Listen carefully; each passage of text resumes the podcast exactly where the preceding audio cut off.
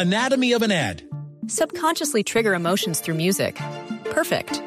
Define an opportunity. Imagine talking to millions of people across the U.S. like I am now. Identify a problem.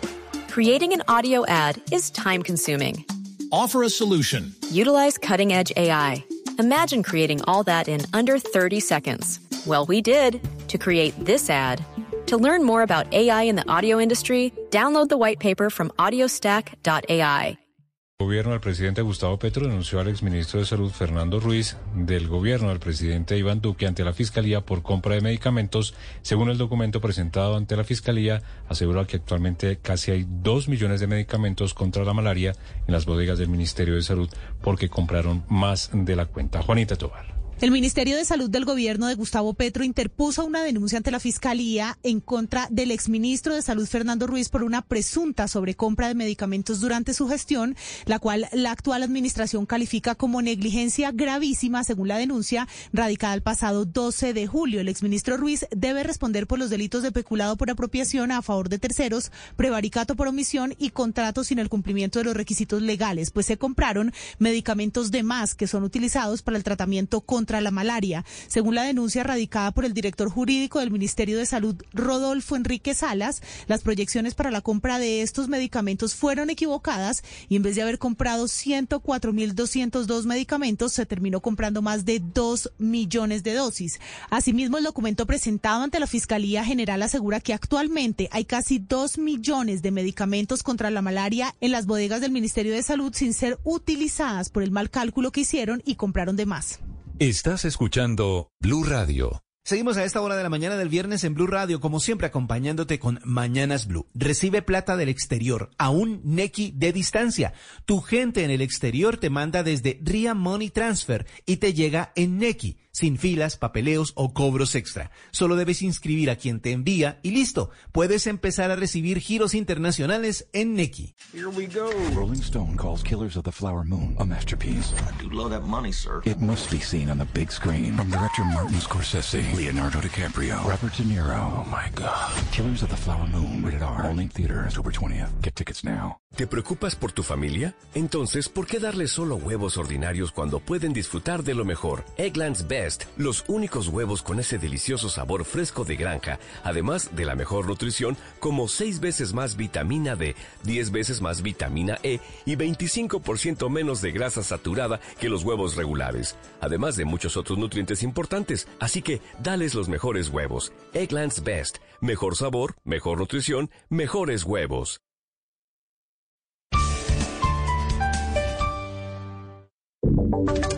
Y ahora en Blue Radio, la información de Bogotá y la región. Iniciamos con noticia. La Superintendencia de Comercio impulsa una millonaria multa a la compañía Rush Colombia por cobrar a sus usuarios tasas de interés mucho más altas a las permitidas en materia de créditos. Felipe García. La Superintendencia de Industria y Comercio sancionó a Rush Global, conocida como Hola Credi en Colombia, por usura y no dar información suficiente sobre los créditos que ofrecía a los consumidores. La multa que tendrá que pagar esta compañía es de 569.560 millones de pesos y le ordenó lo siguiente, devolver los intereses cobrados en exceso a los consumidores con los que suscribió contratos de crédito desde el 5 de octubre de 2020 hasta la fecha e incluir información mínima relacionada con el concepto de descuento en los términos y condiciones actuales y futuros, así como en la aplicación o la Credi. La decisión fue adoptada por la superintendencia luego de una investigación en la que se determinó que esta empresa cobró tasas de interés que superaban los límites legales a los usuarios de los créditos objetos de estudio, incurriendo así en una conducta de usura. Entre tanto, el Consejo de Estado anuló la elección del actual senador Polivio Rosales por la firma de un contrato de una entidad en la que él era representante legal con un instituto en el departamento de Nariño. Damián Landines. El congresista que inició su periodo apenas el año pasado, pues el Consejo de Estado ya le anuló su elección después de hallarle una inhabilidad por un contrato que celebró AICO Pachamama, como usted lo decía, una entidad de la que Rosales fue representante legal, y el Instituto Departamental de Nariño. Para la corporación, la elección del senador Polivio Rosales por la circunscripción indígena para el periodo 2022-2026 tiene inhabilidad por el artículo 179 de la Constitución que cita, no podrán ser congresistas quienes hayan intervenido en contratos con entidades públicas. Esta la decisión de anular la elección del senador Rosales fue sustentada por la Sala Especial de Decisión de Pérdida de Investidura.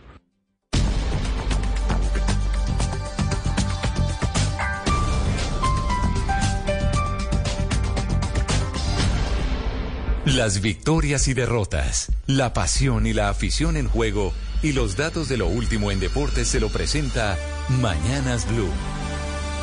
10-29, en acción a esta hora Liga Saudí, el Al-Nar con Cristiano enfrenta al Al-Taí por la Liga en España a las 2 de la tarde. Barcelona frente al Sevilla, la presencia de Sergio Ramos en territorio catalán. En la Liga 1, la Liga francesa, también a las 2 de la tarde, Estrasburgo recibe al Lens con los colombianos Machado y Oscar Cortés. Y en Liga Betplay, fútbol colombiano, fecha 15, 6 de la tarde, Jaguares de Córdoba en Montería frente al Yuyu, el Junior de Barranquilla y a las 8 y 10 de la noche, el Deportes Tolima en Ibagué se mide al Boyacá Chico. Here we go. Rolling Stone calls Killers of the Flower Moon a masterpiece. I do love that money, sir. It must be seen on the big screen. From director Martin Scorsese, Leonardo DiCaprio, Robert De Niro. Oh my God. Killers of the Flower Moon, rated R. Only in theaters October 20th. Get tickets now. 90% of us don't brush long enough. Around half don't brush twice a day and 75% brush with old worn out bristles. The Quip electric toothbrush fixes that. It has timed sonic vibrations that aren't like a jackhammer, a nifty cover for brushing on the go, and a wireless design that mounts to mirrors. We also deliver brush heads and supplies from $5. Choose an electric toothbrush accepted by the American Dental Association. Shop Quip from $25 and get your first refill free at getquip.com slash star. Oh.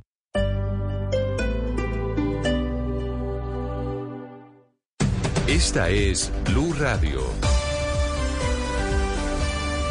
Sintonice Blue Radio en 89.9 FM y grábelo desde ya en su memoria y en la memoria de su radio.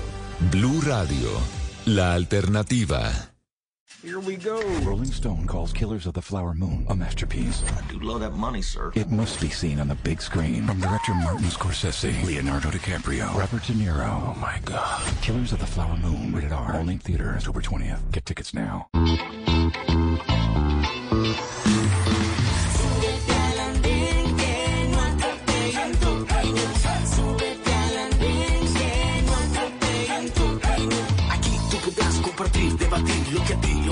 Nos pueda interesar. Son muchas voces unidas en una. ¿Quién te viene a callar? Hey, ¿cómo va tu país? ¿Cómo va la economía? ¿Cómo ve la sociedad? Hey, ¿qué tú puedes decir? Si te quedas te preguntas solo ven, ven, ven, ven.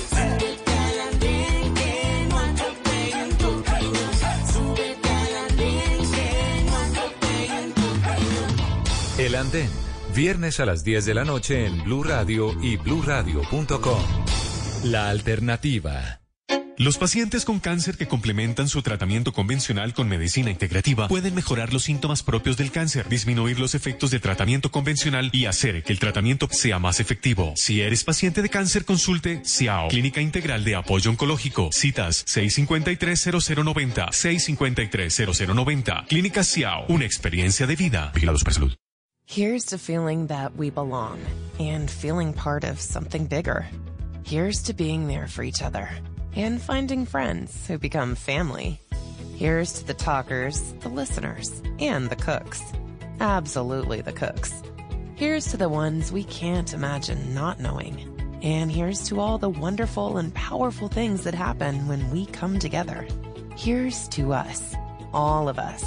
To learn more, visit mychinet.com. Your dentist recommends flossing your teeth once a day, but 70% of us ignore this advice because traditional flossing can be, well, a hassle. But Quip's rechargeable water flosser turns you into a flossing fanatic. With gentle and deep clean pressure modes, the Quip water flosser delivers feel-good flossing, and its clutter-free design includes a long-lasting charge and a 360-degree floss tip for hard-to-reach spots. Right now, get your first floss tip refill free at getquip.com slash radio. That's getquip.com slash radio.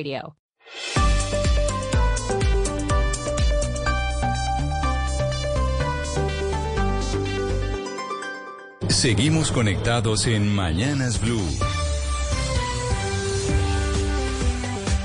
Desde este momento dirige Camila Zuluaga. Son las 10 de la mañana, 34 minutos. Y aquí seguimos conectados con ustedes en Mañanas Blue. Empezamos esta sección de la media mañana de Mañanas Blue. Vamos hasta la una de la tarde. Ustedes pueden seguir escribiéndonos en nuestro chat de nuestro canal de YouTube de Blue Radio en vivo. Ahí los vemos siempre muy activos. Ingresan ustedes a YouTube, ponen Blue Radio en vivo y no solo nos oímos, sino que también nos vemos. Y nos pueden empezar a escribir desde ya al 301-764-4108, que es nuestra línea de WhatsApp. Hoy es viernes, se termina esta semana en Bogotá diferencia de los días anteriores en donde habíamos tenido un eh, sol muy bonito, pues estamos con frío y con el cielo completamente gris. Ahorita nuestros compañeros de la mesa de trabajo nos dicen cómo están los cielos en las otras ciudades y lo mismo los oyentes. Lo cierto es que según Spotify, Hoy es el día de Shakira. Y así no le guste a Gonzalo Lázari, así no le guste a Sebastián Nora, pues hoy le vamos a hacer honor a ese día de nuestra Shakira y hagámoslo con una de sus primeras canciones, de, las primeras canciones que nos aprendimos de ella en Colombia, que se llama ¿Dónde estás corazón? ¿Dónde estás corazón? Ayer te busqué entre el suelo y el cielo, mi cielo, no te encontré.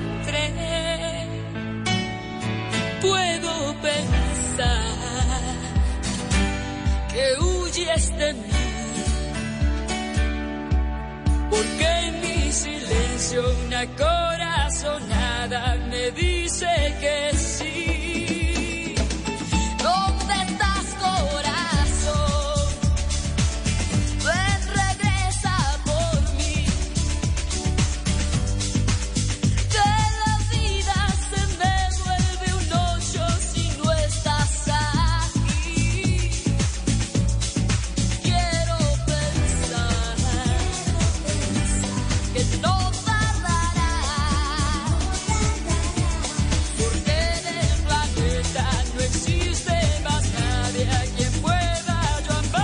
Shakira empezamos entonces la media mañana del viernes y con buenas noticias.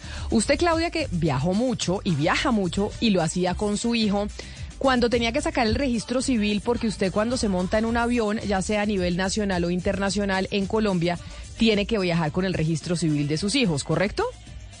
Eh, claro, y eh, pues si es dentro de Colombia con el registro civil o con la tarjeta de identidad, si es fuera de Colombia, no solamente con eso, sino con el, permiso de salida por parte del papá que no viaja con él. Oiga, yo no la estoy viendo, voy a preguntar por qué no la veo, porque quiero verla hoy a través de nuestro canal de YouTube de Blue Radio en vivo. La oigo, pero no la veo. A ver si ahorita me ayudan para poder eh, ver a Claudia.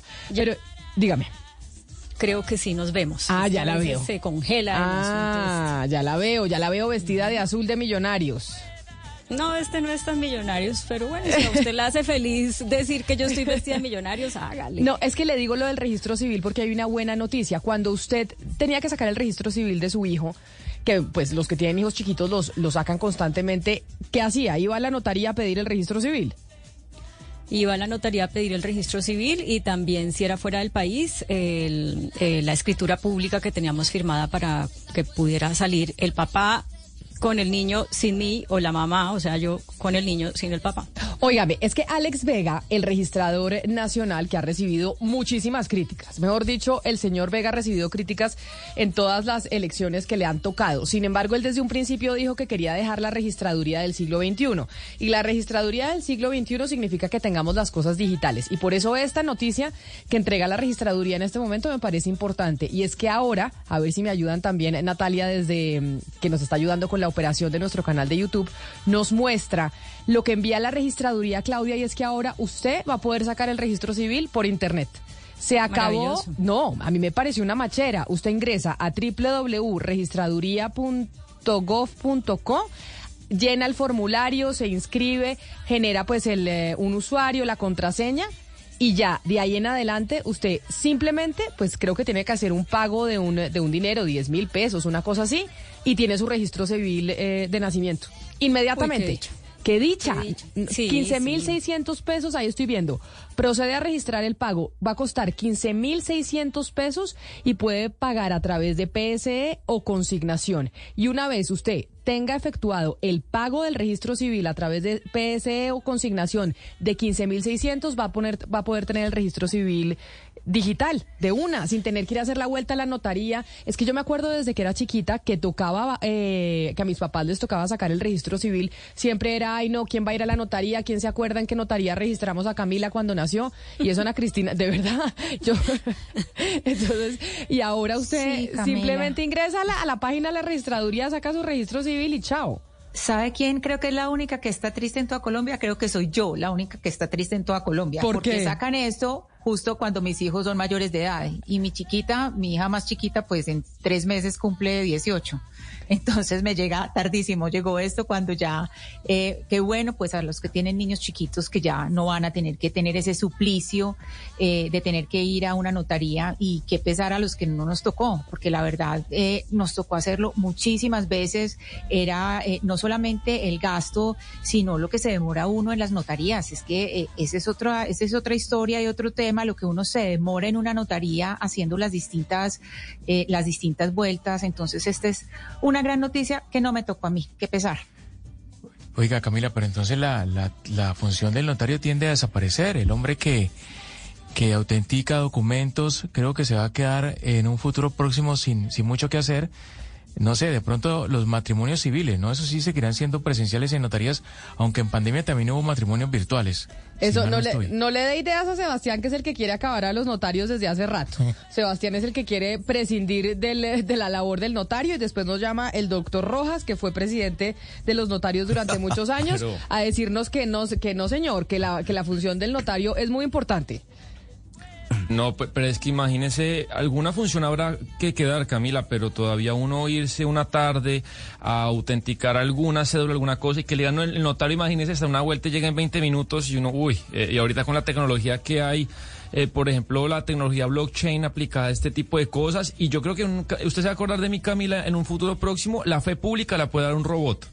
Eh, que pueda ser neutral. Entonces, pues yo sí creo que es una actividad que, puede ir disminu- disminuyendo.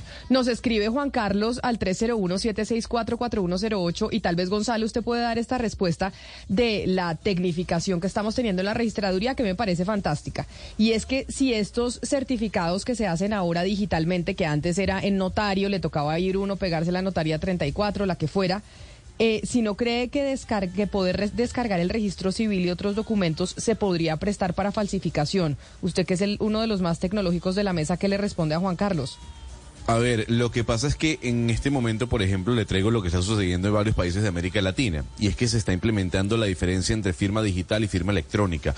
La firma digital, uno pudiese generar algún tipo de eh, copia falsa o de falsificación sobre esa firma digital. La firma electrónica es lo que hace que tal vez el documento tenga una fortaleza en cuanto a mm, ante falsificaciones, si se puede decir. Entonces, la pregunta sería, ese documento que se descarga, con una firma, con un sello, ¿será un sello digital o será un sello electrónico? Porque hay una diferencia entre ambos. Y en este momento en Centroamérica se está debatiendo eso, ¿no?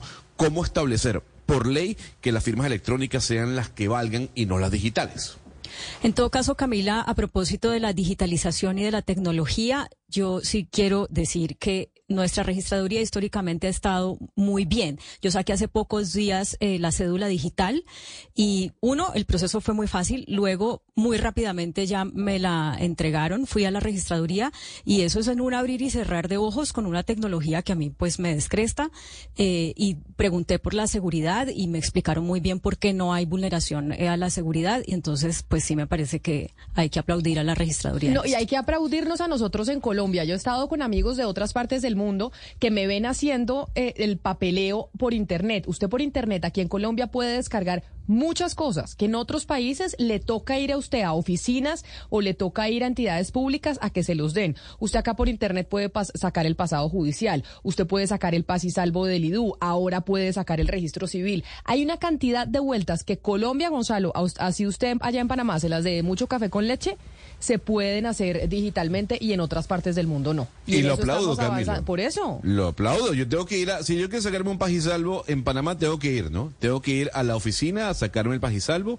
Además, no puedo ir en shorts, tengo que ir en pantalón porque si no, no me dejan entrar. O sea, sí, ahí sí hay que darle punto a Colombia frente al menos su país vecino. Sí, señor, sí, señor. Ayer, a mí, ayer, hace como dos días, tuve que sacar un pasisalvo de Lidú para una vuelta que tenía que hacer cinco minutos por internet y tenía yo ahí mi pasisalvo de Lidú descargado por valorización. Me pregunta también otro oyente en el 301-764-4108 si eso también se podrá hacer con el registro de defunción de las personas. No lo sé. No sé, eh, Maday, si se podrá hacer con el registro civil de defunción. Vamos a preguntar en la registraduría porque la noticia que nos entregan es que podrá ser para el registro civil de nacimiento que se necesita para tantas vueltas. Pero ya que estamos hablando de defunción, Claudia, hay un proyecto de ley que desde hace rato se viene presentando en el Congreso de la República y que ha sido casi que, pues ha sido no, ha sido casi que, no, casi que no, sino ha sido imposible poderlo aprobar, y es el de la muerte asistida el eh, congresista representante a la Cámara del Valle del Cauca, que venía siempre llevando adelante esos proyectos, pues no salió elegido en esta oportunidad. ¿Y quién ahora en el Congreso de la República se va a hacer cargo o está promoviendo una vez más ese proyecto de ley para que en Colombia pueda ser legal la muerte asistida? Pues nada más y nada menos que el senador Humberto de la Calle, Camila, que eh, presentó el proyecto en esta legislatura, ya se eh, discutió y se aprobó en la Comisión Primera del Senado y ahora pues tiene que ir a segundo debate en plenaria del Senado. Y para hablar de este tema que es tan sensible, eh, saludamos al doctor Humberto de la Calle que nos acompaña a esta hora. ¿Qué tal, doctor de la Calle? Bienvenido a Mañanas Blue. Bueno, buenos días, Claudia, a todos los que nos siguen, Camila. Por favor, eh, eh, reafirmo lo que eh, dice, lo que acaba de decir Camila en el siguiente sentido. Esto tiene detrás unos antecedentes que voy a describir brevemente. Primero, la Corte Constitucional en 1997 señaló que en Colombia el derecho a la muerte digna existe, que es un derecho fundamental que es un derecho autónomo, que no depende de otros derechos, y eso ya es una realidad. Lo que ha dicho la Corte es hay que dictar el estatuto completo, porque hay una serie de vacíos, preguntas y también muchas talanqueras. Hay muchas personas que no logran eh, eh, esa decisión que voluntariamente han tomado. Y ese es el proceso que ahora estamos haciendo después de 14 llamamientos de la Corte al Congreso. ¿Puedo preguntar? Sí. Ah, no sabía que estaba yo al aire y que usted me iba a oír esto, doctor de la calle. Estaba pidiendo turno para hacerle pregunta, pero ya que me oye, eh, quiero preguntarle por qué esta vez va a ser la vencida, porque ha habido muchos intentos, como ya Camila lo decía. ¿Qué le cambiaron esta vez al proyecto para que sí pueda llegar a feliz término el trámite? Bueno, primero yo diría que eh, noto en el Congreso como una pequeña luz de esperanza, un cierto deseo de atender de mejor manera los clamores de la opinión pública. Recordemos que esto ha cambiado. El tema de la muerte digna, que era imposible de tratar, un tabú, ahora tiene creciente apoyo de la ciudadanía. Hay encuestas que muestran, encuestas serias, que el 72% de los ciudadanos ya ha entendido que ese es un derecho y que la vida que hay que proteger es la vida digna y que uno tiene libertad a juzgar cuál es esa dignidad. Luego yo pensaría que de pronto hay un mejor clima en el Congreso. Segundo, hay una responsabilidad muy grande. Yo quiero llamar la atención sobre esto. En, el último requerimiento de la Corte se dice omitir la regulación completa de este derecho implica someter a pacientes que han manifestado su consentimiento a tratos crueles e inhumanos. Es muy grave, o sea, el Congreso tiene una responsabilidad muy seria y no es una amenaza, pero esto eh, tenemos que ponerlo en blanco y negro.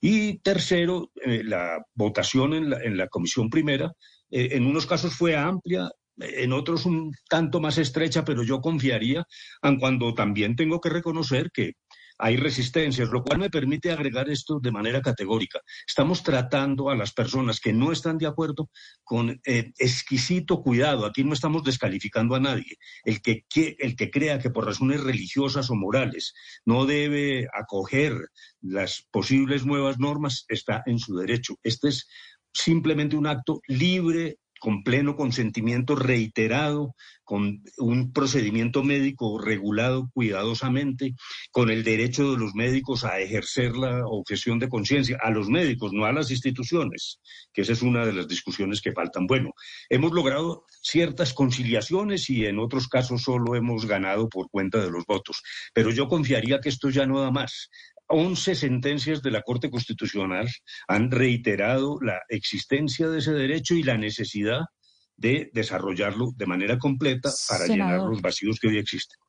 Senador de la calle, para que los eh, eh, oyentes entiendan mucho mejor de qué estamos hablando, usted mismo, mismo al principio de esta entrevista nos dijo, desde los años 90 esto ya es, eh, una, es un derecho en Colombia. ¿Cuáles son esos obstáculos que la muerte digna ha enfrentado durante décadas? Y si esto que ustedes eh, están, lo que ustedes están trabajando, pues tiene planeado tener sanciones, aplicar sanciones para quienes no le den trámite pues a estas peticiones cuando son cuando son justas, pues cuando tienen todo el trámite eh, en orden. Eh, dijéramos, me adelanto a la última parte que es crucial. No, este no es un proyecto punitivo. Aquí no estamos, dijéramos, eh, amenazando a los médicos con tomar sanciones, porque este es un tema de conciencia y nosotros respetamos eso. O sea, el médico que objete, lo que tiene que hacer es trasladarle a su EPS eh, para que ella escoja otro médico o darle trámite por una IPS distinta, pero aquí no hay un proceso sancionatorio ni un irrespeto a la autonomía médica. ¿De qué estamos hablando de manera breve, pero con cierto contenido pedagógico? El, el derecho se llama el derecho a la muerte digna, que se basa en dos conceptos, dos valores constitucionales. Primero, la protección de la vida es un deber, la vida es un derecho con una característica que exige su protección, pero constitucionalmente esa vida es la vida digna cuando se trata de decisiones del propio paciente. Entonces, yo tengo derecho a juzgar que mi plan de vida ha fracasado por una enfermedad incurable, por una situación física que me impide eh, prácticamente el movimiento, situaciones todas que son irreparables. Aquí hay una- un pequeño detalle. En el año 97 la Corte hablaba solo de enfermedades terminales. Ahora el concepto cambió, se trata de padecimientos insufribles, enfermedades incurables, situaciones físicas que impiden lograr ese criterio de vida digna. Y lo segundo es la voluntad, la autonomía. Yo tengo derecho a adelantar mi muerte cuando entienda, y soy yo el que juzgo, que mi vida ya no tiene sentido. y Eso a quiere de decir, allí- doctor de la calle, y déjeme lo interrumpo, que lo que dice la Corte Constitucional y ustedes quieren reglamentar, entre comillas, en el Congreso de la República, es que si hay un adulto mayor, entiéndase, una persona de 92 años que dice ya- que no tiene ninguna afectación de salud real, pero que dice, ya he vivido 92 años, mis hijos se fueron, tal vez tuve un drama familiar, yo ya no quiero estar más en este mundo, pueda tener la posibilidad de decir, yo quiero tener una muerte asistida. Y no tiene que demostrar que es que está enfermo, que le falta el páncreas, que le falta el hígado, que es que ya no se puede parar de una cama, sino que dice, no quiero vivir más y quiero tener esta posibilidad. ¿Eso es lo que se busca en el Congreso? No, no, hasta allá no llegamos. Ok. Eh, dijéramos, eh, vamos a, a- explicar un poco. Primero, el derecho a morir dignamente es un derecho. Eso ya no está en discusión. El Congreso no puede cambiar eso. Eso es lo que la Corte señala que está en la Constitución. Segundo, ¿cómo se ejerce ese derecho? A través de tres mecanismos. El uno es el de los cuidados paliativos. Entonces, una persona con su médico puede decir, "Qu- quítenme el dolor, mejórenme mis síntomas y yo espero la muerte y esa es una vía. La otra es lo de la suspensión de los tratamientos, lo que se llama desconectar a un paciente vegetativo, etcétera. Y tercero, este sí, el de la muerte médicamente asistida, pero eso exige una situación de salud clarísima, que es eh, simplemente, repito, enfermedades incurables que impiden la vida en las condiciones que el paciente quisiera. El no nos metemos con el suicidio, o sea, para contestar claramente esa pregunta, eh, ese es un problema distinto que aquí no estamos tratando. Eh, eh, estamos en uno de esos tres caminos que es el que le falta reglamentación. ¿Y cuál es la reglamentación? Precisar cómo se hace el, consentimiento, co- qué valor y requisitos tienen esos documentos de voluntad anticipada, que cada vez hay personas, el que quiera. Esto es voluntario. Yo quiero insistir en eso. Aquí no es que sea una obligación. El que quiera va a una notaría y allí regulamos de nuevo algo que ya medio existe, pero que hay que precisar legalmente. ¿Cuál es la- el papel del médico? ¿Cuál es el comité científico que termina tomando las decisiones? ¿Quiénes lo componen?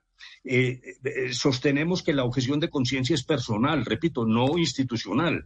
Hay personas en el Congreso que dicen, bueno, pero si una institución es de salud tiene financiamiento religioso o tiene creencias religiosas, puede ordenar que sea la institución la que no practique este procedimiento. No, la, conciencia es personal, la las instituciones no tienen conciencia, lo que tienen son intereses y eso está regulado allí también. Y tocamos el delicadísimo tema de los menores, que es extraordinariamente dramático, pero que creemos que hay que tocar. Eh, doctor de la calle, cuando uno habla de eh, muerte médicamente asistida, eh, si entiendo bien y si no, corríjame, hay dos maneras de hacerlo. Una es que un médico le suministre los pacientes a la persona que solicita la eh, muerte médicamente asistida, pero otra que le dé la fórmula y que sea el propio paciente o un eh, familiar que no es médico quien se los dé, quien se los tome. Eh, ¿Esto lo van a reglamentar también o, en Colombia cuando, o al menos este proyecto cuando hablamos de médicamente asistida quiere decir solamente que sea un médico el que formule y suministre los pacientes los medicamentos? No sé. Si se establecen los dos procedimientos, o el médico eh, toma la decisión final y aplica los medicamentos de que se trate, o se los brinda al paciente, no hablamos de un familiar. El familiar interviene en el segundo grado de consanguinidad para, eh, eh, por ejemplo, en los casos de muerte vegetativa que no hay forma de que el paciente exprese su consentimiento. Luego dijéramos, hay un papel importante para la familia, pero existen los dos procedimientos. Pero de una vez ratifico ante la pregunta de Camila, lo que no existe es que yo vaya donde mi médico, salgo del gimnasio, estoy perfectamente bien, le digo, oiga, me, suicídeme usted a mí, o, yo, o deme cómo suicidarme. No, eso no está en, el, en, en esta discusión. Doctor de la calle, ¿quién certifica eh, que un paciente pues padece una enfermedad intratable, in- insoportable, incurable en este caso? ¿Y qué pasa, eh, doctor Humberto de la calle, cuando hay dos eh, conceptos médicos encontrados? Uno que piensan que es eh, incurable la enfermedad y otro que dice que no. Sí, exactamente. Entonces, dijéramos, la primera, generalmente esto aparece en la relación con el médico tratante.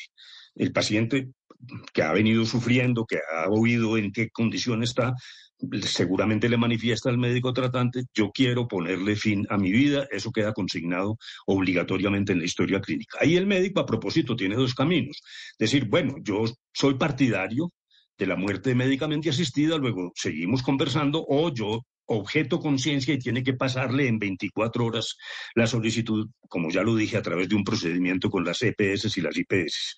Ahora, si hay discrepancias, de todos modos, la decisión final está en manos de un comité científico que tiene que existir en todas las IPS, compuesto por tres personas que son un médico especialista en la patología que no sea el médico tratante, un psiquiatra o psicólogo que haya lidiado con los problemas de cómo afrontar la muerte y un abogado experto en bioética que es el que eh, regula, dijéramos, la aplicación de la ley. Es en ese comité donde se toman las decisiones y obviamente, reitero, que tenemos para el consentimiento sustituto cuando la persona está en estado vegetativo, se acude a la familia como una primera instancia, pero también eh, introducimos una noción que se llama la red de apoyo, porque hay personas que no tienen familia cercana o que no quieren poner a pelear a la familia precisamente, pero pueden designar a alguien de su confianza que sea el que reciba ese consentimiento y eh, esta persona testimoniará ante el comité eh, y todo esto siempre dentro de unos principios que trae la ley, que es el respeto a la voluntad, este es un el- elemento esencial. El consentimiento, que repito, tiene que ser reiterado, clarísimo, indiscutible. Y tercero, la prontitud para eliminar barreras, porque Claudio me preguntaba, ¿qué barreras han pasado? Esto tiene cierta similitud con el aborto. Médicos que dicen, no, no, no, hombre, yo más bien les recomiendo hagamos cuidados paliativos y después vamos viendo. Y realmente ha habido entorpecimiento. Tenemos casos famosos, el caso del padre de- del caricaturista matador, personas que están meses incluso acudiendo a la tutela. A veces llegan los fallos de tutela cuando la persona ya se ha muerto. Luego dijéramos que un, un criterio sí es el de actuar de manera rápida y respetando la voluntad del paciente para que sea él el que calibre la dignidad de su vida, obviamente en circunstancias objetivas desde el punto de vista médico. ¿Y cuánto falta entonces eh, para que esto pueda ser una realidad en términos de tiempo, doctor de la calle, agradeciéndole que haya salido con nosotros en la mañana de hoy? Bueno, no, pues vamos al segundo debate pronto. Yo, yo, yo presentaré la ponencia para el segundo debate la próxima semana y allí dependemos un poco, naturalmente, de la mesa directiva de la plenaria del Senado. Luego pasa a Cámara. Yo pienso que en Cámara hay un mejor ambiente. El- la plenaria del Senado eh, mm, puede ser el paso más difícil. Y por último, como se trata de una ley estatutaria, tiene la revisión de la Corte. Luego, yo pensaría un año o algo, año y medio. Entre tanto, sin embargo, no nos equivoquemos, porque el derecho ya existe y, y en muchos casos sí se está practicando. Aquí lo que hay es la necesidad de completar y un punto que se me olvidaba y que es esencial, reiterar que el médico que practique o el equipo médico de, de salud que practique eh, la muerte bajo los rigores de esta ley no tiene responsabilidad penal. Incluso con- hay una variación conceptual. No es que no se le castigue, no, es que eso no es delito. Y esta fue una recomendación de médicos. No hay lo que los expertos penalistas llaman la tipificación del delito. Utilizar el procedimiento de la muerte asistida para el, equipo de salud no es delito y eso tiene que quedar absolutamente claro. Pues doctor Humberto de la Calle, estaremos entonces pendientes la próxima semana sobre la segunda vuelta de este proyecto importante que lleva pues tanto tiempo sobre la mesa en nuestro país. Mil gracias por atendernos, sé que se tiene que ir, un saludo muy especial. Gracias. Bueno, muy amables, que estén muy bien. Era el congresista Humberto de la Calle hablando de ese proyecto, Claudia, que, no- que nos queda claro, ojo, esto ya es un derecho, no sino que simplemente se están tratando de llenar esos vacíos que hoy existen y no le permiten a la gente en Colombia poder morir dignamente. Es que hay un fallo de la Corte, hay varios, pero el más reciente es de hace dos años, Camila, que vuelve e insta al Congreso a legislar, porque aunque la Corte haya fallado, pues se presentan estas barreras en las instituciones prestadoras de salud. Entonces, por eso es muy importante que el, el Congreso eh, lo reglamente. Pero mire, esto es lo que hace una, una institución como el Congreso. Pero a los ciudadanos de a pie que nos están oyendo, también hay que pedirles que hagan su parte para que todo esto pueda fluir. ¿Cuál es esa, eh, eso que deben hacer? Pues dejar un formulario donde digan anticipadamente cuál es su voluntad en caso de estar en una enfermedad eh, que no les permite realizar su vida como la quieren hacer o que no les permite ya tomar decisiones porque han perdido la conciencia, etcétera. Dejar esto para el momento en que ya estén enfermos es un complique tremendo, un dolor muy grande para Sí. las familias y acarrea unas dificultades también, eh, pues que, que muchas veces dificultan el proceso. Entonces, ¿qué es lo más fácil? Eh, entrar, por ejemplo, a la Fundación Pro Derecho a Morir Dignamente, descargar los documentos y uno ahí puede decir en qué circunstancias. O sea, uno puede decir, mire, si quedo en estado vegetativo, solamente quiero que me dejen un mes o un año o cero días eh, en una unidad de cuidados intensivos o sencillamente no quiero que me pongan en una unidad de cuidados intensivos. O sea, es uno el que decide cómo, no es que el formulario diga cómo tiene que ser y uno tenga que decir sí o no. Entonces, pero esto Pero lo debe mire, hacer mire- cada ciudadano. Pero mire Camila y Claudia, eh, eh, obviamente que este derecho a la muerte digna pues existe y ahí está. Y la Corte ya se ha pronunciado sobre eso y es bueno que, la- que el Congreso reglamente. Pero en estos temas que tienen que ver con la vida y con la muerte, eh, el componente ético es muy importante y los principios y los valores y hay una cantidad de elementos muy importantes que tienen que ver con la familia. Es decir, morir dignamente, pues es la aspiración de todos, pero cada familia, cada persona tendrá que decidir de qué manera puede tomar la decisión de, de, de, de- cómo vas, a- cómo, cómo prefiere eh, eh, morir y en qué condiciones. Pero también hay unas, hay unos valores que tienen que ver con la propia vida que dicen, quien decide tu vida y quien decide tu muerte no eres tú. Hay seres, hay un ser superior. Hay, uno, hay, hay otros elementos que son importantes tenerlos en cuenta. No quiere decir que sean los míos, pero yo respeto a aquellas personas que deciden, yo no voy a, que toman la decisión de no decidir, toman la decisión de decir, yo no voy a decidir sobre mi vida. Deciden un ser superior. Y esos son va- valores y principios de muchísimos años que están muy, muy, muy metidos en el alma colombiana, en el alma de, de la, de la religión católica, en, la, en el alma del cristianismo. Pero Y por yo sí creo que este tipo de, de- proyectos y de leyes, cuando se tramitan en el Congreso, Camila, vienen y, y terminan estas discusiones que al final yo siempre decido que es respetable, es muy respetable quienes los comparten, como también es respetable quienes no, no comparten estos, este tipo de proyectos, Camila. Pero por esa razón es importante, eh, antes de irnos a una pausa, repetir la página de internet del Ministerio de Salud del que hablaba Claudia, que es importante hacerlo antes, cuando uno está bien de salud, y es en www.minsalud.gov.co slash salud slash pública slash página documento de voluntad anticipada. Y ahí se llena, eso ya existe en la página del Ministerio de Salud. Ahí ustedes pueden entrar y cuando uno tiene familiares, incluso para uno mismo, llenarlo antes antes de que sea demasiado tarde y muy doloroso para los familiares. 11 de la mañana, tres minutos, vamos a hacer una pausa y regresamos.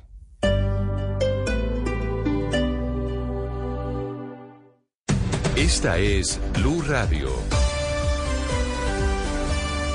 Sintonice Blue Radio en 89.9 FM y grábelo desde ya en su memoria y en la memoria de su radio. Blue Radio, la alternativa. At Tri Counties Bank, something great happens when you switch to better banking. We listen and then offer the solutions you need. We ensure your accounts, direct deposits, and mobile banking are good to go. And with access to more than 37,000 surcharge-free ATMs, plus branches throughout Northern and Central California, we're here whenever you need us. It's easy to switch to better banking. This is service with solutions. Tri Counties Bank, member FDIC. Here we go. Rolling Stone calls Killers of the Flower Moon a masterpiece. I do love that money, sir. It must be seen on the big screen. From director Martin Scorsese, Leonardo DiCaprio, Robert De Niro. Oh my God. Killers of the Flower Moon, rated R. Only in theaters October 20th. Get tickets now. ¿Te preocupas por tu familia? Entonces, ¿por qué darles solo huevos ordinarios cuando pueden disfrutar de lo mejor? Eggland's Best, los únicos huevos con ese delicioso sabor fresco de granja, además de la mejor nutrición, como 6 veces más vitamina D, 10 veces más vitamina E y 25% menos de grasa saturada que los huevos regulares, además de muchos otros nutrientes importantes. Así que, dales los mejores huevos. Eggland's Best, mejor sabor, mejor nutrición, mejores huevos. ¿Qué significa ella? Fácil. Significa ir a McDonald's cada mañana para disfrutar de uno de sus deliciosos desayunos por solo 5 dólares. Puedes elegir un Sausage Egg and Cheese McGriddles dulce y calientito. O el delicioso Sausage McMuffin with Egg. Los dos sándwiches con rica salchicha, queso derretido y huevo. Mmm. ¿Dos desayunos por 5 dólares? Tal vez AM significa... ah, McDonald's. Precios y participación pueden variar, no puede combinarse con ninguna otra oferta o como meal producto individual a precio regular.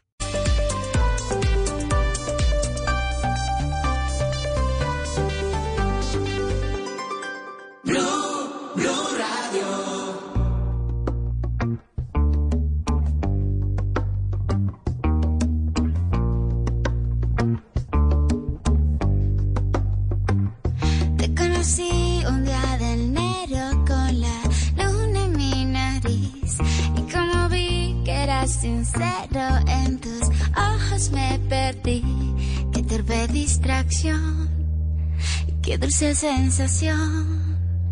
Y ahora que andamos por el mundo como en Nancy Benitín, yo te encontré varios rasguños que te hicieron. Hoy es el día de Shakira y por eso estamos haciendo un recorrido por su vida musical. Y esta es una de las canciones que le gusta a muchas mujeres. Gonzalo no fue tan sonada en la radio, pero Días de Enero está dentro de la lista de canciones favoritas de muchas colombianas. Una canción que le dedicó a su expareja de la Rúa, ¿no? Antonio de la Rúa, si no me equivoco. Hace referencia a su acento argentino. Y es importante destacar lo siguiente, Camila. ¿Por qué hoy se celebra el Día de Shakira? Porque seguramente algunos oyentes no saben el por qué. Básicamente porque se estarían cumpliendo 25 años del lanzamiento de Dónde están los ladrones, uno de los álbumes más importantes de la música en español. Un álbum que además cuenta con más de mil millones de reproducciones dentro de Spotify. Y hay que decir que Shakira se ha convertido sin duda alguna en un ícono de las mujeres, en un ícono de la mujer eh, per se latinoamericana y de la música latinoamericana. Por eso Spotify ha decidido que hoy se celebre el Día de Shakira.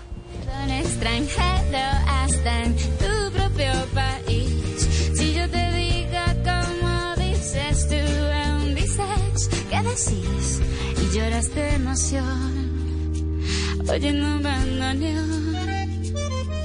Y aunque parezcas desviado, Gonzalo, los oyentes están muy pendientes de usted y quienes se conectan a través de nuestro canal de YouTube también, porque nos escribió una oyente al 301-764-4108 que qué pasó con la camisa negra, que hoy estamos de camiseta blanca, que hay, hay algo especial. Por el día de Shakira, usted decidió rendirle un homenaje y dijo, yo ya no voy a estar de camiseta blanca, de camiseta negra sino blanca. Voy a sacar los intríngulis de este programa que a lo mejor a la gente no le importa, pero yo lo saco, Camila. Esta t-shirt que tengo puesta, A ver, pero me la pi- tiene que pa- tiene que pararse porque Mira. no se le no se le ve mucho. Por favor. Ana Cristina, Claudia y todos vean el eh, regalo que le mandamos a don Gonzalo Lázari. Bueno, ahí está la t-shirt, ¿no? Eh, una t-shirt que hace honor al mundo del vinilo y que Camila Zuluaga amablemente compró en Nueva York hace cuatro años. La señora tenía la t-shirt guardada en su casa desde hace cuatro años. Entonces, ayer que se dio la oportunidad de poder entregarme la camiseta, pues me la dio, agradeciendo Camila el gesto y diciéndole que a pesar de que usted la compró M y que usted dice que estoy pasado de peso y que mi talla es XL, a según usted me queda perfecto. Ah, o sea, talla bien. M le queda, ¿cómo me Sí, alegra? señora. Pero sí, además- señora. Pero además quiero decirle que fue una camiseta que cuando iba caminando por ahí vi el mensaje y dije, esta camiseta es para Gonzalo y su tienda de discos. Que cuando él esté ahí en su tienda de discos tenga su mensaje. ¿Qué es lo que dice el mensaje para que le comparta a los oyentes? Porque me están preguntando que no se le alcanza a ver. Eh, dice, eh, la traducción al español dice algo así como que el acto de escuchar eh, música en vinilo o un vinilo es una obra de arte, como afeitar un vinilo con un diamante afilado. Eh, hay, hay que recordar que de alguna u otra forma el diamante hace, parte del mundo del vinilo, que la- eh, el corte sobre el vinilo también lo hace una punta de diamante. Entonces es un mensaje muy interesante para quienes hacen parte de este mundo tan gratificante de la música y de los acetatos. Dice Gloria Sepúlveda a través de nuestro canal eh, de YouTube que viva el vinilo. Entonces contarle a nuestros oyentes que están diciendo que por fin de blanco y no siempre de negro, le sienta muy bien el blanco Gonzalo, para que vea que ¿Ah, es un sí? color que también Pero le queda muy bien. lo- pero lo dice, lo, lo dice por cortesía o lo lo dice digo en porque serio. de verdad lo siente. Lo digo, lo digo en serio, lo digo en serio. Y es para decirle a nuestros oyentes que don Gonzalo Lázari tiene allá en Panamá una tienda de vinilos y de tal vez muy pronto tendrá una tienda de vinilos en Bogotá a la que los invitaremos a, a todos para que vayan y lo, y lo visiten. Comerciante, además de periodista, comerciante, Camila, porque hay que sobrevivir. Ana Cristín, no vaya, entonces ahora va a decir que es que acá estamos mal Camila. pagos, Gonzalo. Pero, pero, pero Camila, a los gorditos, a los gorditos nos sienta mejor el negro que el blanco. Yo creo que el negro disimula más lo- lo- lo- al gordito. Pero Gonzalo se le ve muy bien el yo. blanco. Ahí, ahí se le ve muy bien el blanco a Gonzalo con su camiseta de vinilos. Y Gonzalo, que es tan eh, seguidor y está tan metido en las redes sociales, se debió haber dado cuenta, Ana Cristina, que estamos desde anoche con tendencia de Daniel Quintero en Twitter. La tendencia en Twitter es otra vez el alcalde de Medellín, porque crece y crece el rumor de pues que el señor está pensando en eh, renunciar. ¿Qué más sabemos sobre ese rumor que se viene comentando en Medellín desde anoche? Pues hace una hora publicó eh, un trino bastante breve, sin palabras, solamente un reloj de arena, es lo único que se publicó. Lo cierto, Carmila, es que desde ayer está eh, el rumor y pues se han hecho publicaciones en, en algunos medios sobre eh, la posible renuncia de Daniel Quintero. Lo que están diciendo es que pues que el, el asunto es que él renunciaría por el proceso que le abrió la Procuraduría por esta insultada, ¿se acuerda? Después de que tuvo la entrevista con nosotros, que salió furioso, pues salió furioso, se encontró con el... Con el del el Centro Democrático que lo claro, con el concejal Sebastián López, se, se encontró con el eh, se- concejal Sebastián López y lo insultó, entonces le abrieron un proceso por eso. Entonces, eh, lo que según lo que han dicho, lo que han publicado, es que él se va, se apartaría, se podría apartar del cargo por eh, una suspensión, eh, por el- la posibilidad de una suspensión en medio de la investigación. Acuérdese, Camila, que la Procuraduría lo suspendió. ¿Se acuerda del video del cambio en primera, en las presidenciales? Sí, claro que sí, que ayudándole al presidente Gustavo Petro. Exacto. Entonces, eh, la pregunta es, Camila, hoy hay dos preguntas. Una, si hay suspensión o si sería eh, destitución. Pero pues eh, le digo que lo peor que, Quintero tiene evidentemente no es eh, la insultada a un concejal y es por eso, eh, Camila, que tenemos en línea a una persona que ha hecho seguimiento eh, a toda la administración de Quintero en Medellín. Se trata del diputado eh, Luis Peláez y él tiene unas consideraciones frente a estos rumores o a estas noticias que se han publicado y está con nosotros. Diputado Luis Peláez, buenos días y bienvenido a Mañanas Blue. Bueno, Diputado. buenos días para toda la mesa. Un saludo muy especial eh, para ti, Ana Cristina, y, y para Camila. Eh, bueno, básicamente nosotros hoy amanecimos con un, un rumor eh, que en las próximas horas el alcalde de Medellín pues pasará su carta de renuncia. Situación que, que más allá de, de- del rumor es muy importante tener en clave por qué podría renunciar el mandatario. Uno es por los procesos que se adelantan en la Procuraduría General de la Nación y uno de ellos fue lo- los que nosotros le, le hemos puesto en la Procuraduría General. Uno de ellos lo logró suspender 42 días, eh, por, no solo por su participación en política, sino por utilizar recursos públicos en diferentes campañas políticas y en su vida, digamos, cotidiana o diaria. Nosotros incluso mostramos posible corrupción en, eh, eh, en, estos, en estos dineros. Entonces, lo que puede llegar a pasar y por el cual, digamos, está contemplando su renuncia, es también tiene que ver con el precedente de Rodolfo Hernández fijado por el Consejo Nacional Electoral el día de ayer. Resulta que si hoy la Procuraduría General de la Nación saca un fallo de destitución, eh, como el que estamos esperando desde hace mes, eh, hace exactamente tres meses, yo les cuento yo soy, digamos, la persona que hizo la queja disciplinaria y a nosotros nos comparten cierta información. Y en ese proceso ya finalizaron los alegatos de conclusión. Eh, y estaría solo pendiente el fallo de una posible destitución porque la falta es gravísima y eso lo dejaría inhabilitado para cualquier aspiración eh, de elección popular después de ser alcalde de Medellín. Entonces, yo creo que la maniobra que está haciendo jurídicamente es haciéndole el quite a la norma para intentar renunciar y no, eh, no, no, no tener, digamos, eh, como ejecución de esa, de, de esa sanción disciplinaria. Diputado, Entonces, pero mire, nosotros hemos visto Sí, claro. casos en donde después de que se termina el cargo, la Procuraduría inhabilita a los eh, funcionarios o a los que han sido funcionarios. Por eso ahí tengo la duda, tal vez usted conoce mejor el código disciplinario que yo. El hecho de que el alcalde Daniel Quintero renunciara inmediatamente le quita la potestad a la Procuraduría de poderlo inhabilitar en el futuro, porque hemos visto en otros casos en donde incluso cuando ya no son funcionarios, la Procuraduría igual los inhabilita. Bueno, básicamente los, efectos son distintos de notificar la sanción en el cargo a notificar la sanción después de que haya renunciado o terminado el cargo. Este antecedente lo tenemos, eh, eh, insisto, con un excontralor de Antioquia, eh, Sergio Zulaga Peña, que renunció para evadir ciertas responsabilidades, pero también algo pertinente frente a esto, y es que el rumor de la Procuraduría coge más fuerza, pero también hay otro rumor.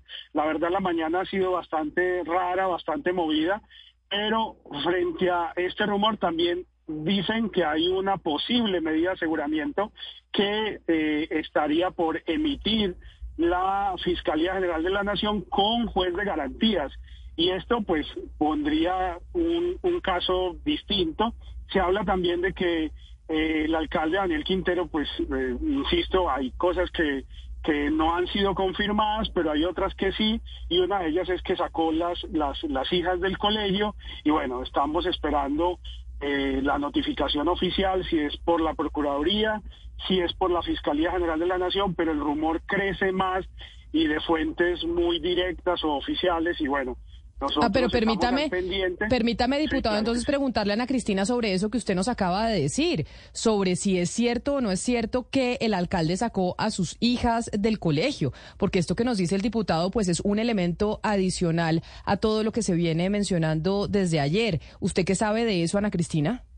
Sí, eh, sobre la hija de, del alcalde que, estudia en un colegio, que de hecho el colegio no es de Medellín, es de Itagüí, que es el colegio alemán. Esta mañana me comuniqué con el colegio, me dijeron que la persona que está autorizada para manejar esa información es la señora Carolina Mar- Marín, que es la encargada de comunicaciones. En ese momento no estaba en el colegio, según me dijeron, y que ella se comunicaría conmigo al momento de esta edición, de, de esta emisión, Camila. eh, la señora Marín todavía no se ha comunicado conmigo, pero pues ella es la persona preparado. O sea que eso nosotros no tenemos confirmación de primera mano. Lo que tenemos es la voz del diputado Peláez, pero confirmación de primera mano con el colegio no la tenemos aún.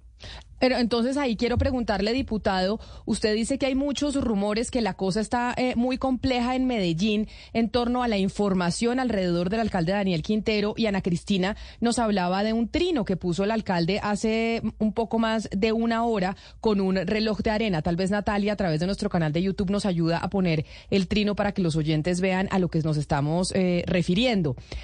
¿Cómo sabemos o cómo están ustedes tan seguros que todo este rumor que se empezó a generar desde ayer no es algo que incluso ha iniciado el, pobre, el, eh, el propio alcalde Daniel Quintero, que tiene esa intención y que además es conocido que él es un experto en temas de comunicaciones y que es muy bueno en eso? En generar expectativa, en que se hable de él no solo a nivel local, sino a nivel nacional. ¿Cómo saben ustedes que todo esto que está pasando en Medellín no puede ser incluso generado por el propio alcalde, con esa intención? Bueno, yo creo que todo el país lo conoce, es bastante, digamos, eh, es un personaje demasiado complejo, difícil, y, puede ser, digamos, una de, sus artimañas, pero yo también les digo, la información que he obtenido es información de, personas muy fiables, confiables, y, lo que, lo, o sea, si no sale hoy o el fin de semana la destitución por parte de la Procuraduría Daniel Quintero, estamos hablando de un proceso que lleva más de dos años, eh, pues saldrá en menos de una semana o dos. O sea, nosotros estamos esperando ya el posible fallo de destitución de Daniel Quintero porque la Procuraduría dentro de su proceso ya calificó la falta como gravísima y eso le da inmediatamente la destitución. El rumor no es sobre la destitución, porque la destitución es un proceso que ya va adelante y creo que podría salir el asunto del rumor que se viene gestando desde la posible renuncia. Y eso tiene que ver también con el trino del alcalde Daniel Quintero sobre revisar el precedente de Rodolfo Hernández. Eh, para nadie es un secreto que ellos son, digamos, de corrientes distintas. Y lo que lanza a decir Daniel Quintero es que eh, debido a este fallo, pues prácticamente si hoy sale un... Ay, vamos a ver si podemos retomar la comunicación, Ana Camila. Cristina, con el diputado. Sí, así es, Camila. Incluso en este momento, una fuente de primera mano que nos está escuchando mientras estamos en esta conversación con el diputado Luis Peláez me dice, me dice lo siguiente, y que además eso es pues lo que tiene mucha relación con lo que ha sido publicado. Me dice, yo hablé con Diana Osorio, esto es la gestora social de Medellín, la esposa de Daniel Quintero. Ella ha negado que saquen del colegio a eh, la hija y que no se van del país, pase lo que pase, no se van a ir del país. Es decir, que renuncio o no, es para, y, me, y me pone entre comillas, o sea, es literal, es para hacer campaña con su candidato Juan Carlos Upegui, o sea, con el primo de la gestora. Recordemos que el candidato, uno de los dos candidatos eh, de Quintero, Quintero tiene dos candidatos que son Juan Carlos Upegui y Albert Corredor. El candidato Juan Carlos Upegui es el primo de la gestora social eh, Diana Osorio y mi fuente me dice que habló directamente con ella y que la gestora social dijo que no ha sacado a la niña del colegio y que no se van a ir del país. Pero mire, pase lo que pase. Recordemos una cosa, porque que acá la gente se está acordando de lo que pasó hace una semana más o menos después de que tuvimos entrevista con el alcalde Daniel Quintero aquí en estos micrófonos. Lo que pasó en el Consejo de Medellín con el concejal del Centro Democrático, que pues también suscitó una apertura de investigación por parte de la Procuraduría. Para los que no se acuerdan, este fue el incidente. ¿Por qué acabó con la ¿Por qué ¿Por qué degradó Medellín? ¿Por qué las cárceles? ¿Por qué se la robaron? ¿Por qué se la robó ¿Por qué se la robó Medellín? ¿Por qué se la robaron? Con las sanciones. ¿Por qué se la robaron? Y el mayor EPM, EPM se la robaron. Se la robaron. Su jefe, Uribe de no tiemble, no tiemble, hombre. De la rabia, papá, porque nos robaron, porque nos da rabia que nos tumben. No tiemble. Para no pegarle. No tiemble. Ahí salió pues obviamente Quintero eh, pues muy eh, airado y por eso le da ese mensaje al concejal. Pero claridad, Ana Cristina, no es por esto que se daría la destitución, si es que hay destitución, porque estamos hablando de que todo es cosas que pueden llegar a suceder. No es por este episodio que habría destitución en contra del alcalde Daniel Quintero, porque ya muchos No. están diciendo es, ay no, entonces por ir a insultar a un concejal del Centro Democrático se daría la destitución del alcalde de Medellín. Eso no es cierto, no es por esto. No, o sea, lo que dicen es que por este incidente, ¿cómo se vincula el, rumor con este incidente? Porque este incidente lo que podría generar es una suspensión. Y esa suspensión le permitiría, es decir, si tuviera una suspensión, eh, una suspensión del cargo, pues él pasaría lo mismo que con el cambio en primera. Entonces él se retiraría para qué? Porque si él se retira, él podría quedar libre para hacer campaña por Juan Carlos Upegui. Ese es el vínculo que tiene eh, todo lo que se está publicando ahora sobre Daniel Quintero con este video. Pero yo le quiero preguntar al, al, eh, diputado Luis Peláez, que ya recuperamos, eh, ya tenemos una vez más eh, la comunicación con él. Precisamente, diputado, la gente está vinculando pues esto con el video que acabamos de ver, con el video con el eh, ex- eh, concejal eh, Sebastián López del Centro Democrático. Pero mucha gente se pregunta en este momento y de acuerdo con todos los elementos que tenemos y que podría ser simplemente o un proceso disciplinario o, pues no simplemente porque eso es muy importante, o un- una posible medida de aseguramiento, como usted nos dice, de lo que tenemos a la mano en este momento, ¿qué es más cercano o qué cree usted que es más posible? ¿Una suspensión o una destitución? Bueno, frente a la, información que, tengo, yo, creo que lo más cercano es la posible destitución por falta gravísima del proceso que lleva exactamente eh, un año y medio. Sin embargo, tampoco descarto la suspensión, porque la suspensión es de forma inmediata, además lo permite la Convención Interamericana de Derechos Humanos y la Corte Interamericana de Derechos Humanos, eh, y revisado por la sentencia de la Corte Constitucional que habilita a la Procuraduría para suspender temporalmente eh, mm, cargos de elección popular, en este caso al alcalde Daniel Quintero, también lo podía hacer en virtud de esa, de esa posibilidad. Entonces, yo resumo esta posibilidad.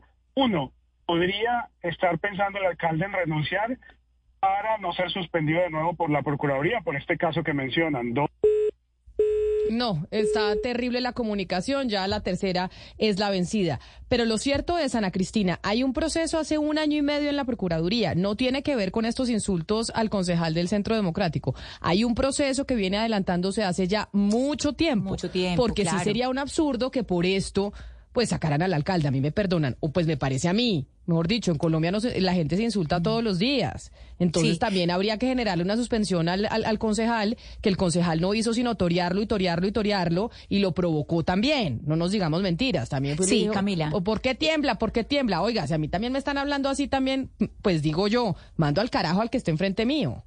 Camila, aquí hay algo muy importante y es lo que nos dice el conseja, el, el, perdón, el diputado Luis Peláez y es sobre la falta gravísima. Eh, un insulto, por supuesto, no es una falta gravísima, es decir, es una contravención, pero no es una falta gravísima, pues para, para una gran sanción. Lo que estamos viendo aquí es lo que sabe hacer mejor Daniel Quintero y es victimizarse. Primero, para polarizar más a la opinión pública, para decir que es eh, víctima eh, del uribismo y que toda persona que está detrás de él, las instituciones, sean personas, instituciones, el periodismo, quien sea, lo está persiguiendo. Y entonces lo que vemos es eh, precisamente eso. Y por eso, y por eso me parecía importante, lástima que se nos haya caído la llamada, llamar y hablar con el diputado Luis Peláez, quien ha tenido un seguimiento directo y permanente durante estos años de la gestión de Daniel Quintero para que él muestre que es que una insultada es lo mínimo que ha hecho el alcalde de Medellín eh, y que aquí eh, evidentemente lo que vemos es eh, una campaña para visibilización en todo el país y para que una vez se le vea como una víctima. Hoy Daniel Quintero está viaja a Bogotá para hablar con el presidente Petro del asunto Tigo Une pero seguramente pues este este asunto pues entrará dentro de la discusión, Camila. Hay una pregunta que tienen los oyentes que yo no sé si alguno de la mesa pueda responder, que nos escriben al 301-764-4108, nuestra línea de WhatsApp. Y es, ya que usted menciona que el alcalde viene a una reunión con el presidente de la República, Gustavo Petro, para hablar del caso de Tigo Une y Milicom. Y es, si al, si el alcalde renunciara, No sabemos si eso va a pasar. Es el rumor que está saliendo desde Medellín desde anoche y que incluso el propio alcalde Daniel Quintero lo está alimentando con sus trinos a través de su cuenta de Twitter. Y es, si al alcalde lo nombran en un cargo diplomático, eso pues hace que la Procuraduría ya no pueda tener velo, eh, ya no pueda hacer nada en contra del alcalde Quintero si lo llegasen a nombrar en un cargo diplomático, como pasa muchas veces, que los mandan de embajadores o de cónsules o de, de lo que sea. Eso hace que la Procuraduría no pueda hacer eh, más investigaciones en contra de Quintero por sus actuaciones en Medellín. ¿Sabemos o no tenemos idea? Que es una, una duda que tienen los oyentes. Pues Camila, estoy tratando de pensar en un precedente, no, no les sé decir, pero eh, desde ayer esa es otra de las, pero pues aquí hay mucha teoría de la conspiración y como este señor pues está siempre como en, como digamos en ese, en esa tónica, pero sí, esa es eh, la búsqueda de una embajada es eh, una de las eh, teorías que se están eh, eh, ventilando, Camila, pero pues yo no les sabría decir y no tengo eso confirmado, por lo tanto no, no me atrevo a, a decir eh, nada al respecto. Pero además lo que se ve, más allá de lo que pase con Quintero, que, que además eh, en, el, en ese juego de la especulación él se siente muy cómodo, pues de verdad están siendo muy insufribles para ustedes, Ana Cristina, creo, y van a ser muy largos estos meses hasta el primero de enero cuando llegue un nuevo alcalde eh, o alcaldesa y es cada día la, te- la temperatura sube, eh, el uno con el otro no se baja de paramilitar. Eh, yo se lo comentaba ayer, como creo que las elecciones ya están resueltas, tiene que pasar algo muy raro para que Federico Gutiérrez no vuelva a la alcaldía, pues muchos candidatos están en modo rompamos todos, que, haga- que haya caos, que ellos salgan los titulares. Y no sé si el diputado Peláez y otros están llamados a, pues a, a traer la paz y a bajar la temperatura, porque lo que está haciendo Medellín, en términos generales, no quiero ser injusto con los paisas, es un show lamentable y, viol- y violento. Es- Pero mire, mire, mire, mire, Sebastián y, y- y Camila y, y Ana Cristina. eh, el espectáculo de eh, alcaldes, gobernadores y hasta del propio presidente de la República participando abiertamente en política y en política electoral. Yo sinceramente que tengo muchos años de experiencia en el cubrimiento de, la información política, yo nunca lo había visto. Nunca había visto alcaldes y gobernadores y hasta el propio presidente de la República poniéndose la camiseta de los candidatos de sus afectos. Y eso, eso, eso está penado, eso está, es, para eso existe la ley, para que ese tipo de comportamientos sean sancionados. Está la Procuraduría, está la Fiscalía, deben tomar acciones concretas y fuertes en estos casos, porque el espectáculo que yo creo que el primero que comenzó con todo este cuento fue el, fue el alcalde Quintero, no puede seguir. Ahora que es víctima, que después va, va a posar de víctima, pues está, está incumpliendo la ley y por lo tanto debe ser sujeto de sanción. Yo sí creo que realmente este espectáculo, desde el presidente de la República hasta gobernadores y alcaldes y demás participando en política, no puede Sí, seguir. lo que Camila. pasa es que tal vez ahorita ha sido un poco más descarado, pero participación en política de parte de quienes han estado en el Ejecutivo, Oscar, ha existido siempre. O sea, siempre han participado De acuerdo, en de política. acuerdo, pero los no. presidentes, los alcaldes, los gobernadores siempre han tenido sus candidatos. Lo que pasa es que ahora es Sí. eh, sin agüero. O sea, no, No, está ya el se quitaron la máscara. No, no, se quitaron la digamos máscara. las cosas. Pero De participar en acuerdo, se quitaron la máscara y de, de- de- y de una forma descarada lo están haciendo hoy en día. Usted tiene razón, Muy- y, pero las veces que lo han hecho, Camila, también han sido sancionados. Yo recuerdo muchos alcaldes y gobernadores sancionados por haber participado en política. Lo que pasa es que en esta oportunidad se quitaron la máscara, de frente pues y sin dolor. Pero Vamos que- a participar que- en política abiertamente. Lo que sí es cierto, Hugo Mario, es que al alcalde Daniel Quintero, si renunciara, igual, renunciado y todo, la Procuraduría lo puede inhabilitar. O sea, que él renuncie no le quita la posibilidad a la Procuraduría de inhabilitarlo en el futuro. O sea, ahí él no se está escapando de la Procuraduría. Tal vez aquí lo que podría pasar es que puede participar libremente, como ya se ha dicho desde ayer, pues en política y ayudar en las campañas no solo en Medellín, sino a nivel nacional. Camila, pero a propósito de, esta supuesta participación en política de funcionarios públicos y lo que trinó esta mañana el presidente Gustavo Petro eh, cuestionando al Consejo Nacional Electoral, entre otras cosas, por revocar la candidatura de Tulio Gómez, candidato a la gobernación del Valle, hay a esta hora pronunciamiento de Dilian Francisca Toro. En, en su cuenta en, en Twitter, en X, dice la, la exgobernadora y ahora nuevamente candidata a la gobernación del Valle, dice, Gustavo, el país desmorona- desmoran- desmoronándose, los violentos acabando con la seguridad, la economía en caída y vos descuadernando la institucionalidad desde la comunidad de tus redes sociales. Te invito a gobernar y no desequilibrar más la democracia. Que, eh, que gracias a ella hoy eh, te permite estar en el poder. El país no merece este trato de parte tuya. Empecemos por dar garantías a todos en este proceso electoral, siendo respetuosos con los fallos y con las instituciones. La paz política empieza allí, es lo que le dice Dilian Francisca Toro al presidente Petro, quien además publicó una encuesta, ¿no? En la que muestra a Tulio Gómez muy cerca de, de Dilian Toro y diciendo que esa es la razón por la cual el Consejo Electoral lo quiere sacar de, de circulación. Dilian Francisca Tora no es la única que le dice a la presidencia de la República que están participando en política, que yo digo, esto se ha hecho siempre, no sé si de esta manera tan descarada, utilizando incluso los canales oficiales, porque si vemos este trino, los que están conectados con nosotros a través de nuestro canal de YouTube lo van a poder ver, de Jennifer Pedraza, la representante a la Cámara, en donde dice que es un descaro, un trino de la presidencia de la República, que es participación en política. Porque mire, Sebastián, la presidencia está publicando hace dos horas la siguiente información a través de su cuenta oficial. ¿Sabías que durante la Bogotá Humana que lideró el hoy presidente Petro Gustavo se obtuvieron, se obtuvieron buenos resultados en materia de educación y salud? Hoy ese cambio vuelve a Bogotá para mejorar las condiciones de vida de sus habitantes. Bogotá del cambio. Y entonces empiezan a poner todos los resultados que obtuvo el eh, presidente Gustavo Petro cuando era alcalde de la ciudad. Y eso considera la representante porque, sin mencionar a Gustavo Bolívar, que es una directa participación de la presidencia de la República que usa una línea muy delgada que es como el presidente ahora está en la Casa de Nariño, el cambio va a volver a llegar a Bogotá, pero obviamente es insinuando que es el candidato de él, Gustavo Bolívar, el que podría volver a generar estos resultados. No, yo, estoy con que las formas que antes de pronto se podía disimular, las formas ya se tiraron a, a la caneca y esto es abiertamente. A mí me parece realmente descarado y obsceno la manera como, como la presidencia lo está haciendo. Porque, y uno puede decir, bueno, a través de redes sociales de pronto no se influye tanto, no va a torcer el curso, el voto de las personas, pero Camila también se está haciendo con un flujo de gasto público importante, porque es que, que la presidencia haga todo un dispositivo después de las marchas, eh, y lo de ayer y lo de hoy que iba a ser en Bosa, que se canceló nuevamente. Ayer hubo, pues sabemos, un evento en Kennedy, liderado por el presidente, donde se empiezan a impulsar políticas públicas dedicadas a Bogotá a 15 días de las elecciones con gasto público del gobierno. Si eso no es participar en política y ayudarle a Gustavo Bolívar, pues, eh, pues me parece que, que, es, es descarado negarlo.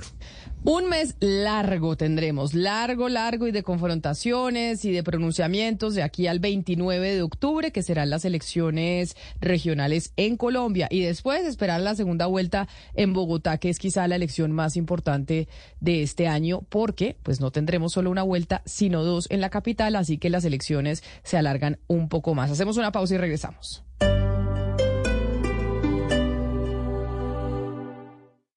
Esta es Blue Radio.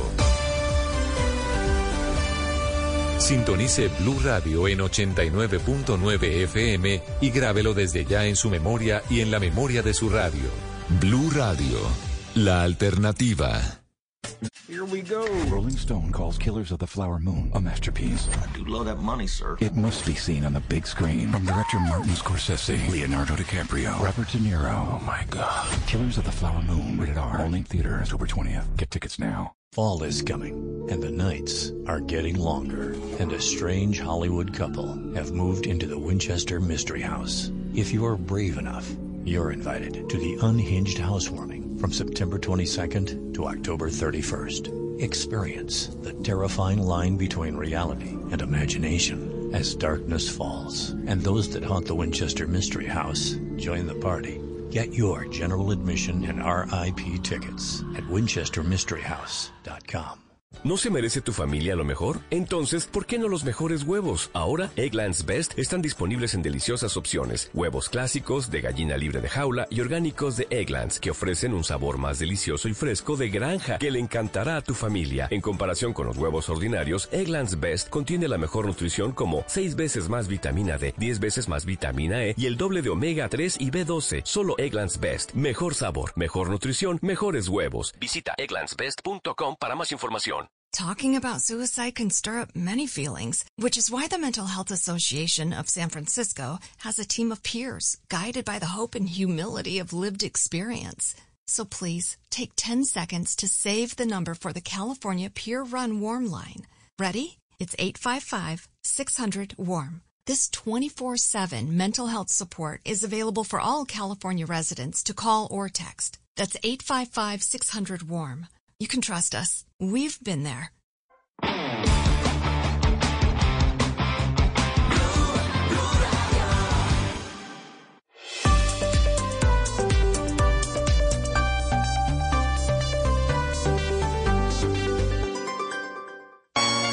Yeah, Wyclef y Shakira. No fighting. No fighting. Shakira, Shakira. Yo no sabía que te bailaba así. ¿Cómo se llama? Bonita. Mi casa. Shakira, Shakira. Oh, baby, when you talk like that, you make a woman go mad. So be wise and keep on reading the signs of my body. Será, será que la que anda, pues porque fue para hacerse hoy. Te sientes, te siento. Mira, sí, baby, así es perfecto. Esta canción tiene ya, ¿qué? ¿18 años, Gonzalo? ¿Cuántos años tiene ya Hips Online? Oiga, yo creo que tiene, no, no, 18 me parece, me parece Pues mucho. ¿cuánto hay del 2005, al 2000 al 2023? 18 años. Oiga, sí, 18 años, 18 ¿no? años para que se vayan sintiendo jóvenes, ¿oyeron? 18 años tiene Hips Don't Lie, por si creían que esto había sido hace 5.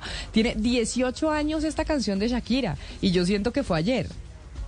Yo también, es que, es que además forma parte de ese disco llamado eh, Fijación Oral, eh, que sí, tiene 18 años, Camila. Yo pensaba que era más reciente, ¿no? 2008, 2009. Teníamos pero 20 no, años, 18 Gonzalillo. 20 años cuando salió 20 esta años. canción. Ya han pasado 18. Estábamos en plena universidad, ¿no, Camila? Estábamos, Estábamos- en plena universidad. Lucas ni habían, no, usted se había nacido, Lucas, tampoco. pero ¿se Tenía acuerda de seis, Don't Lie? Sabe que sí me acuerdo mucho, ¿sabe por qué? ¿Por Porque qué? fue el Mundial de Alemania 2006. Sí, señora. Y Shakira se presentó con esta canción. Así es. Eso me acuerda perfecto de ese Mundial, del que no me acuerdo mucho, pero sí me acuerdo de Shakira ya. ¿Y usted tenía la noción de que esta canción tenía 18 años? Pues yo sí me acuerdo que era muy chiquito. O sea, creo que son de la- es de las pocas cosas de las que me acuerdo. Pero pues 18 así. 18 años. Pues es que yo me siento de un 18, montón. pero ya no tengo 18. 18 años es un montón. 18 años tiene esta canción de Shakira, Hips Don't Lie. Hoy que estamos en el día de Shakira, según nos lo ha dicho Spotify, y entonces estamos haciendo un recorrido por su vida musical.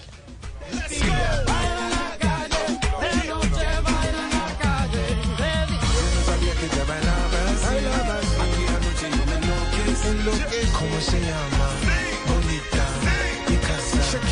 Shakira, Shakira, hace 18 años. Shakira nos tiene a todos bailando desde que somos chiquitos, no importa la generación. Lucas, pero usted tiene noticias positivas, porque Bogotá tiene algo bueno que contar. ¿Está Tiene mucho. aquí? Pues tiene, tiene muchas cosas El buenas, pero tiene eslogan es mucho. Bogotá tiene mucho que contar. Sí, Ok. señora. ¿Y qué tiene para estamos contar hoy Bogotá? en temporada de matrículas, Camila, para los colegios oficiales y de hecho mañana se acaba el plazo para los estudiantes de preescolar. En- Here we go. Rolling Stone calls Killers of the Flower Moon a masterpiece. I do love that money, sir. It must be seen on the big screen. From director Martin Scorsese, Leonardo DiCaprio, Robert De Niro. Oh my God. Killers of the Flower Moon, rated R. Only in theaters October 20th. Get tickets now. ¿No se merece tu familia lo mejor? Entonces, ¿por qué no los mejores huevos? Ahora, Egglands Best están disponibles en deliciosas opciones. Huevos clásicos, de gallina libre de jaula y orgánicos de Egglands, que ofrecen un sabor más delicioso y fresco de granja que le encantará a tu familia. En comparación con los huevos ordinarios, Egglands Best contiene la mejor nutrición como 6 veces más vitamina D, 10 veces más vitamina E y el doble de omega 3 y B12. Solo Egglands Best. Mejor sabor, mejor nutrición, mejores huevos. Visita egglandsbest.com para más información. Entonces es, como le digo, los últimos días para solicitar cupo para estudiantes que entran a grados preescolar y el plazo para realizar esta solicitud finaliza mañana, que es 30 de septiembre. Este proceso, Camila, esto es muy importante recordarlo. Primero es virtual, es gratuito y no requiere de Ah, intermediarios. eso me parece importante porque lo estábamos diciendo de la registraduría. Es decir, esta matrícula y separar el cupo para los niños de preescolar en colegios públicos para el otro año no es que ellos tengan, no es que, no es que los papás tengan que ir al- No, a los centros educativos. Lo pueden hacer por internet. Lo pueden hacer de manera virtual. Entran a la página web www.educacionbogotá.edu.co. Educacionbogotá.edu.co. Sí, señora. Y ahí entonces le van a dar clic en el botón Matrículate aquí, eligen la opción Cupo Nuevo y ahí les aparece un formulario que van a tener que diligenciar y ahí van siguiendo los pasos que les va indicando el aplicativo. Una vez solicitado el cupo, Camila, cada familia tiene que esperar a la publicación de los resultados. Los resultados para los grados preescolar que son prejardín, jardín y transición, que son los que se cierran mañana, se van a publicar progresivamente entre el 23 de octubre y el 5 de diciembre de este año. Eso, para que no crea que yo me estoy adelantando ya al fin de año y que ya me siento en diciembre, no. Lo que pasa es que se demora un poco la publicación de los resultados. Entonces, tienen hasta mañana para hacerlo sábado 30 de septiembre. De septiembre si le parece, le recuerdo la página www.educacionbogotá.edu.co educacionbogotá.edu.co. Bueno, qué maravilla. Lo que sí es verdad es que, Claudia, si uno no sabe manejar Internet, hoy en día es un analfabeta y queda completamente rezagado a cualquier cosa, que es la queja que tienen muchos adultos mayores que dicen, yo no sé manejar Internet de manera tan hábil como otras personas y hoy en día todo es por Internet. Sí, y, y se facilita mucho la vida cuando uno tiene la habilidad y el conocimiento para hacerlo, pero cuando no, lo que hace pues es complicarles más la vida a las personas que, que no tienen esa habilidad o que no tienen el acceso a una conexión eh, por internet o que no tienen el equipo. Por eso la alfabetización digital pues es indispensable, así como todavía eh, se hace alfabetización para que las personas aprendan a leer y escribir, eh, hay que profundizar en alfabetización digital. Mi mamá se queja mucho y me acuerdo que en pandemia cuando tocaba viajar y llenar ese formulario que le Ah, pedían, el. CheckMic, no, bueno, mi mamá se volvía un 8, yo además veía a otras personas en los aeropuertos que no sabían cómo llenar eso y decía, oiga, esto también es como eh, un poco relegar a estas personas y, y no- entonces no pueden viajar porque no saben llenar ese formulario y no existía en papel, solo se podía hacer digital, a uno incluso a veces le quedaba grande y ahí entendí el reclamo y las quejas que hacían las personas adultas mayores. De hecho, Florence Thomas escribió una columna en el periódico El, El Tiempo sobre el tema. ¿Usted se acuerda? Eh, ligeramente. Ella escribió y decía, esto es el colmo, esto es la dictadura del Internet y quienes no somos letrados en ese sentido, entonces quedamos completamente rezagados y relegados en este nuevo mundo. Pero se está terminando la semana, estamos de viernes y pasó algo muy importante esta semana, Claudia, en la Justicia Especial para la Paz. Y es que habló del macrocaso número 11 de la JEP. Y digamos que decir macrocaso número 11, pues a la gente no le dice absolutamente nada y dirá, bueno, ¿eso qué es? ¿Por qué nos importa? Pero ¿por qué esta semana ese fue un caso y un pronunciamiento de verdad histórico en Colombia que hizo la Justicia Especial para la Paz? Caso muy luchado, Camila, porque resulta que en los casos de violencias basadas en género, es decir, de, de- de violaciones eh, o de crímenes cometidos digamos, basándose en que la persona es mujer o que la persona tiene una orientación sexual diversa, ya hay algunos casos que se están tocando en otros de los 10 eh, macrocasos, por ejemplo, el de reclutamiento de menores, en fin. Pero las personas que fueron víctimas de este tipo de violencias dijeron no es suficiente, no es suficiente que nuestros casos de violencias basadas en género se traten dentro de los otros casos porque aquí hay unos patrones que no van a ver esos otros casos. Entonces lucharon para que se abriera este macrocaso que termina siendo el número 11 y que tiene tres subcasos. Uno, las violencias basadas en género cometidas por las FARC, otro, las violencias basadas en género cometidas por la fuerza pública y el otro, las violencias basadas en género cometidas dentro de las FARC, es decir, por miembros de las FARC hacia otros miembros de las FARC, en su mayoría mujeres que las hicieron abortar o prestar servicios sexuales contra su voluntad o que no les dejaron criar a sus hijos, eh, y el, la violencia dentro de la fuerza pública a otros miembros de la fuerza pública, que en su mayoría fueron eh, eh, jóvenes que estaban prestando el servicio militar a los que consideraban afeminados y tenían que disciplinarlos en masculinidad.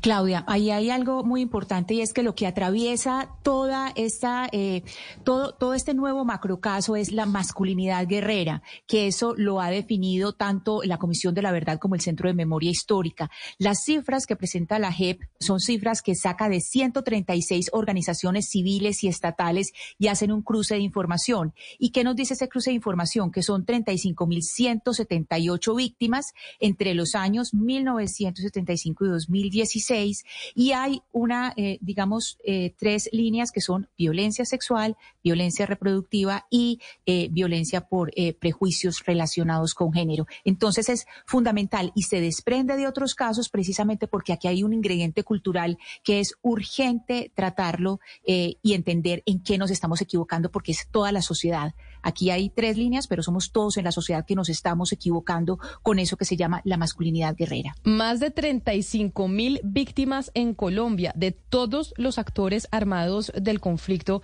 está documentando y registrando la Justicia Especial para la Paz que existieron entre 1957 y el 2016. Claudia decía que este había sido un eh, macrocaso muy luchado y quiero preguntarle a Linda María Cabrera, la directora de Cisma Mujer, quien fue una de las organizaciones que acompañó precisamente ese lobby alrededor de que se necesitaba abrir este macrocaso, ¿por qué razón fue un macrocaso tan luchado? Doctora Cabrera, directora, bienvenida, mil gracias por estar con nosotros. Buenos días, eh, Camila, todas las demás personas de la mesa. Eh, bueno, este fue un caso muy luchado por el movimiento de mujeres y creo que es importante reconocer que antes que una decisión de la JEP es, es, un resultado del trabajo de las organizaciones de mujeres que pusieron desde La Habana hasta ahora el tema en la mesa con diferentes obstáculos. Ha sido luchado no solo ahora, Camila, ha sido luchado desde el día uno en La Habana en que llevamos la temática de violencia sexual a la mesa de expertas sobre violencia sexual y nos decían que eso era un tema que no iba a ir en la agenda. Eh, nosotras, de la mano, por supuesto, de las voces de las mujeres víctimas de violencia sexual, que son las grandes triunfadoras de esta decisión y las grandes beneficiarias, eh, empezamos a poner el tema en la mesa desde La Habana, logramos que se incorporaran diferentes medidas para proteger los derechos del acceso a la justicia de estas mujeres víctimas de violencia sexual. Luego em, empezamos como organizaciones a presentar los casos con eh, un rezago grandísimo y es que, por ejemplo, informes que hemos presentado ya cerca de cinco años eh, no, habían, no han iniciado, no han empezado el trámite porque no estaba priorizado, porque no se había abierto este macro caso. Entonces, de la mano con muchas organizaciones, eh, hicimos un trabajo para decirle a la JEP que era muy importante. Hasta marzo del año pasado nos habían dicho que no eh, iba al caso de violencia sexual, nos organizamos, participamos en una audiencia, simultáneamente en las audiencias de priorización, tanto de, de Fuerza Pública como de FAR, y le dimos la vuelta a esa decisión. Logramos que se diera un primer paso para la apertura de este caso, eh, que básicamente no se había, había abierto porque eh, hay un factor de discriminación, de invisibilidad de las violencias contra las mujeres. La violencia sexual es un crimen que se comete masivamente y prioritariamente contra las mujeres y ese es el motivo por el cual no se ha abierto. Directora, mire, usted nos acaba de explicar de por qué fue un caso muy luchado. Dice, hasta marzo nos estaban diciendo que no, que no se iba a abrir un, abrir un caso sobre la violencia sexual en contra de las mujeres en el conflicto. Cuando en todos los conflictos en el mundo las mujeres son instrumentalizadas precisamente como vehículos eh, de guerra, pero históricamente siempre se ha llegado a violar a las mujeres a otros eh, pueblos, etcétera, etcétera. ¿Qué justificación da? Que, ¿Cuál era la respuesta de por qué decían, oiga, no, no vamos a abrir un eh, macrocaso sobre las mujeres que fueron víctimas en el conflicto de violación y de violencia sexual? Daban diferentes justificaciones, nos decían, eh, no hay personal que se encargue de este nuevo macrocaso, ya tenemos otros macrocasos y, y no, no hay personal que se ocupe, eh, no hay recursos, eh, en eso el movimiento de mujeres entonces buscó la cooperación internacional. La cooperación internacional le dijo a la JEP, no se preocupe por recursos, si es por este tema le apoyamos y aún así no lo abrieron. Eh, luego dijeron, no tenemos a quién imputar y esa es parte de, eh, digamos, del, del, debate central de, de, por qué también no lo hayan abierto. la violencia sexual, como ustedes saben, se comete en unas modalidades particulares. no es, digamos, un delito que se cometa identificando plenamente a los agresores, de hecho se trata de todo lo contrario. Y eh, la JEP espera tener nombres y apellidos de agresores, eh, entre otras porque eh, hasta este auto que salió esta semana no se había superado la idea de que eran delitos de propia mano. Y eh, pues claramente nosotras como organizaciones en los informes que le presentamos a la JEP explicábamos pues que hay que imputar también por estructuras de mando, comandantes, pero también que hay que hacer una labor investigativa diferencial para lograr identificar a los autores. Esto implica que la JEP, que la justicia tiene que hacer un trabajo distinto para identificar las características con las que ocurre la violencia sexual y es algo a lo que eh, pues no necesariamente está abocada la JEP hasta este momento. Sí, yo creo que lo importante es que ya lo abrió y que hablemos precisamente de lo que dicen los informes y por eso, señora Cabrera, eh, le pido el favor de que nos hable el informe que ustedes pasaron eh, eh, se concentraba en qué, en qué exactamente, dónde estaba el énfasis de ustedes, era violencia eh, interseccional, eh, ¿qué, qué tipo de, de enfoque o dónde estaba el énfasis del informe que pasó Sisma. Nosotros hemos identificado eh, diferentes informes, eh, hemos eh, presentado, perdón, alrededor de seis informes a la JEP desde el 2018 en adelante que abrió el funcionamiento al público. Hemos presentado casos de violencia sexual perpetrados en Meta, en Sucre, en Bolívar, en Valle, en Chocó, en Nariño, en Cauca, en diferentes lugares del país por los diferentes actores armados, es decir, en este caso por competencia de la JEP, tanto de Fuerza Pública como de FARC, eh, que hoy en día pues no han iniciado en la mayoría de, de la cantidad de casos su trámite porque no hay una ruta eh, y es un poco también eh, celebrando que es un- esta decisión, que es una decisión que es un triunfo para las mujeres, eh, pues también hay, hay un reto grande en este momento y es cómo va a superar la JEP el paso del tiempo, ¿no? Desde el 2018 hasta ahora, que no se ha avanzado en la investigación, que hay otros macrocasos que les llevan una ventaja considerable y ustedes saben que la justicia transicional es temporal, así que creo que también se tendrá que concentrar toda la energía y toda la fuerza en tratar de impulsar muy rápidamente eh, grandes eh, avances y grandes decisiones sobre violencia sexual para tratar de desatrasar todos estos cinco años de, de- atraso en el acceso a la justicia de las mujeres.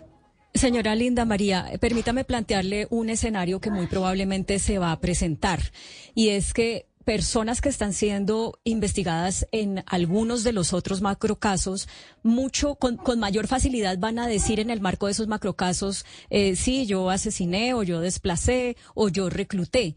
Pero en este caso de violencia sexual, que es algo que genera mucha más sanción social y mucha más vergüenza, es creo yo, menos probable que esos eh, victimarios que están procesados en los otros macrocasos aquí vayan a, aceptar eh, que cometieron este tipo de- de delitos.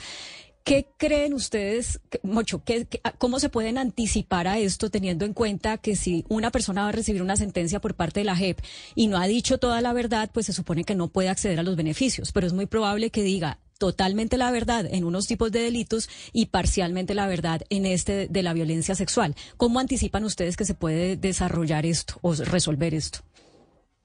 Claudia, un gusto. Eh, sí, ese es un debate que nosotras le pusimos al proceso de paz en La, en la Habana mismo. Nosotras le dijimos a los negociadores de paz que nosotras nos teníamos que preparar para un escenario adversarial, es decir, aquel escenario en el que muy posiblemente los agresores no reconocían su eh, responsabilidad, que es la- la, digamos, la constante en este tipo de casos de violencia sexual. Eh, en justicia transicional y en esta justicia transicional de la JEP, que tiene un énfasis restaurativo, hay un postulado básico para el acceso a todos los beneficios, como dices, y la activación del procedimiento, que es el reconocimiento. Ese es uno de los grandes obstáculos eh, de acceso a la justicia de las mujeres y será, digamos, uno de los grandes eh, retos que tenga la jurisdicción porque no, los agresores no reconocen ni la fuerza pública ni las FARC y más allá de este proceso ningún actor armado reconoce la, la violencia sexual. eh, porque se quieren predicar, digamos, autodenominar como, como guerreros, como héroes, como líderes políticos, pero no como agresores sexuales, y pues lo cierto es que lo han sido y todavía lo, Claro. lo son. Y además que, además que para los Perdón, otros no. crímenes, para los otros crímenes siempre, eh, digamos, eh, dirán que hay una motivación política, pero ¿qué motivación política se puede argumentar para este tipo de crímenes? Linda María, eh, eh, ustedes documentaron, usted y otras organizaciones, 35 mil casos que sirvieron para abrir ese macrocaso, pero eso no quiere decir que esos sean los, los únicos que van a caber dentro de la investigación. Por eso quisiera que usted le dijera a las víctimas cuyos casos no están, o sea, no hacen parte de esos 35 mil, ¿cómo pueden ir a decir yo también fui víctima de violencia sexual en el marco del conflicto, armado? Investigue, señor Jep o señora Jep. Sí, sí, Claudia. Eh, como digo, este es un logro eh, de las mujeres víctimas de violencia sexual en el país y pues gracias a ellas, gracias a que sus voces abrieron camino eh, en los informes que se han presentado por las diferentes organizaciones, pues hoy en día se tiene esta decisión. Eh, el llamado es claramente a que todas las mujeres pues alcen su voz, eh, le trasladen esa vergüenza a los agresores y no a ellas. Eh, y eh, puedan, digamos, presentar sus casos a través de las organizaciones, de los procedimientos eh, de acreditación que, que, va a abrir prontamente la Jurisdicción Especial para la Paz para reconocer víctimas y para, para conocer este tipo de hechos. Creo que eh, un acompañamiento adecuado de estas mujeres por parte de la JEP, por parte de las organizaciones, es clave en este momento para poder realmente incentivar esas voces, pero pues el llamado básicamente es eso, que las mujeres sepan que su, su voz vale y que pues los responsables son quienes tienen que avergonzarse de lo sucedido. Directora Cabrera, usted dice que les preocupa si la JEP va a poder eh, superar el tema del tiempo, por ejemplo, y poder llegar a cerrar este macrocaso porque ya este empieza mucho después que los otros, que ya van eh, mucho más adelantados. Ahora yo le pregunto a usted, ¿usted cree que la JEP también va a poder superar su propio sesgo machista en torno a las investigaciones de las violencias contra las mujeres? ¿Y por qué le digo sesgo machista? Porque las respuestas que usted dio sobre lo que dijo la JEP de por qué no lo habría, que porque no hay tiempo, porque no hay plata, porque no hay gente, a las mujeres y lo que les pasa a las mujeres siempre tiene esas justificaciones. Ay, es que no nos alcanza la plata, no nos alcanza el tiempo. Eso significa que hay dentro de la JEP también, igual que en otros tribunales eh, de la justicia colombiana, un sesgo en donde las mujeres y lo que les pase a ellas es menos importante. ¿Va a poder, creen ustedes y las organizaciones de mujeres, que la JEP va a poder superar eso cuando ya lo evidenció en las respuestas que daba desde un principio de por qué no habría este caso? Bueno, este es un, eso es un sesgo, debo eh, precisar, no solamente de la JEP, ese es un sesgo del Estado colombiano y para no ir más allá pues, de toda la sociedad. Es decir, vivimos en una sociedad machista, en una sociedad eh, que prioriza esa masculinidad hegemónica y eh, la JEP pues claramente pues es parte de esta sociedad eh, creo que eh, en el lado positivo de, de, la decisión, pues es un primer ejercicio para superar justamente ese sesgo que, que ha tenido la JEP, que en efecto ha tenido, lleva varios ya años eh, a las, esperando, haciendo esperar a las mujeres para, para, tener esta decisión, a las mujeres y a las personas LGBTI, que es también, digamos, otro componente muy importante de esta decisión, que les reconoce que también, digamos, da vía libre para, para iniciar esas investigaciones. Eh, la que va a tener que dar, digamos, toda, todo ese debate interno. Hay algunas herramientas importantes, hay las normas que, que se incorporaron en el acuerdo de paz a favor de las mujeres víctimas de violencia sexual, hay unas instancias internas.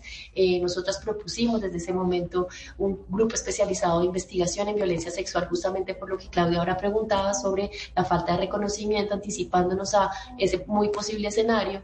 Hay un equipo especial de investigación que tiene que, eh, eh, eh, especialmente en violencia sexual, que se tiene que ocupar del tema. Entonces, habrá que echar mano de las herramientas que en este momento tiene la JEP de las comisiones de género al interior de la, de la institución que también promueven y ayudan, digamos, a viabilizar este tipo de debates, eh, pero claramente es un, es un digamos, es un reto grandísimo, por eso la, investigación tiene que ser diferencial.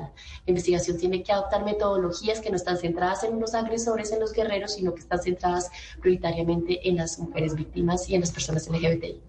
Pues directora de Cisma Mujer, Linda María Cabrera, muchas gracias por atendernos. Felicitaciones por haber logrado después de muchos intentos y de una lucha muy grande que este macrocaso se abriera en la JEP y pues como mujer también gracias por poner esto sobre la mesa. Un feliz día para usted. Gracias a ustedes. Felicitaciones a las voces de las mujeres. Gracias. Un saludo especial y claro que sí, esta fue una noticia muy importante de esta semana y que es histórico para las mujeres en Colombia. Vamos a hacer una pausa y volvemos con más noticias aquí en Mañanas Blue. Here's to feeling that we belong and feeling part of something bigger. Here's to being there for each other and finding friends who become family. Here's to the talkers, the listeners, and the cooks.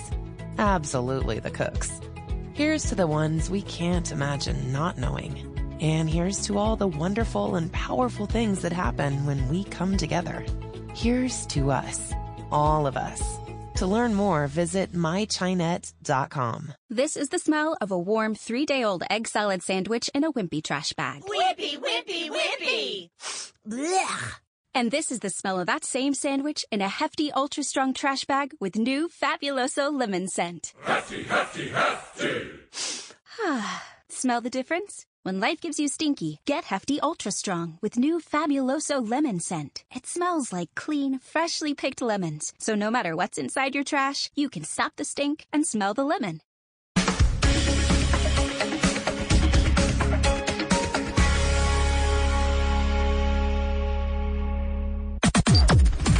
Las noticias del mediodía en Mañanas Blue.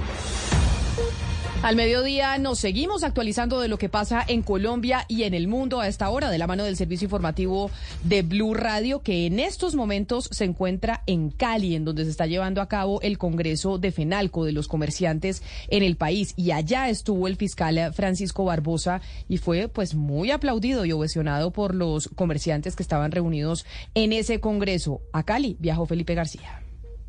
Sí, señora Camila, desde Cali el fiscal general Francisco Barbosa arremetió nuevamente contra el presidente Gustavo Petro y su gobierno y dijo varias cosas. La primera que el país hoy está atravesando una crisis, dice él, de confianza social e institucional y recordó varios casos, el de la exministra del Deporte investigada por corrupción, el de las interceptaciones ilegales por buscar plata de una servidora pública, recuerde usted el caso de Laura Sarabia y por supuesto el caso del hijo del presidente. Además, Camila mencionó que el cese al fuego con todo tipo de organizaciones criminales lo único que está haciendo es dejar al garete a la ciudadanía. Escuchemos.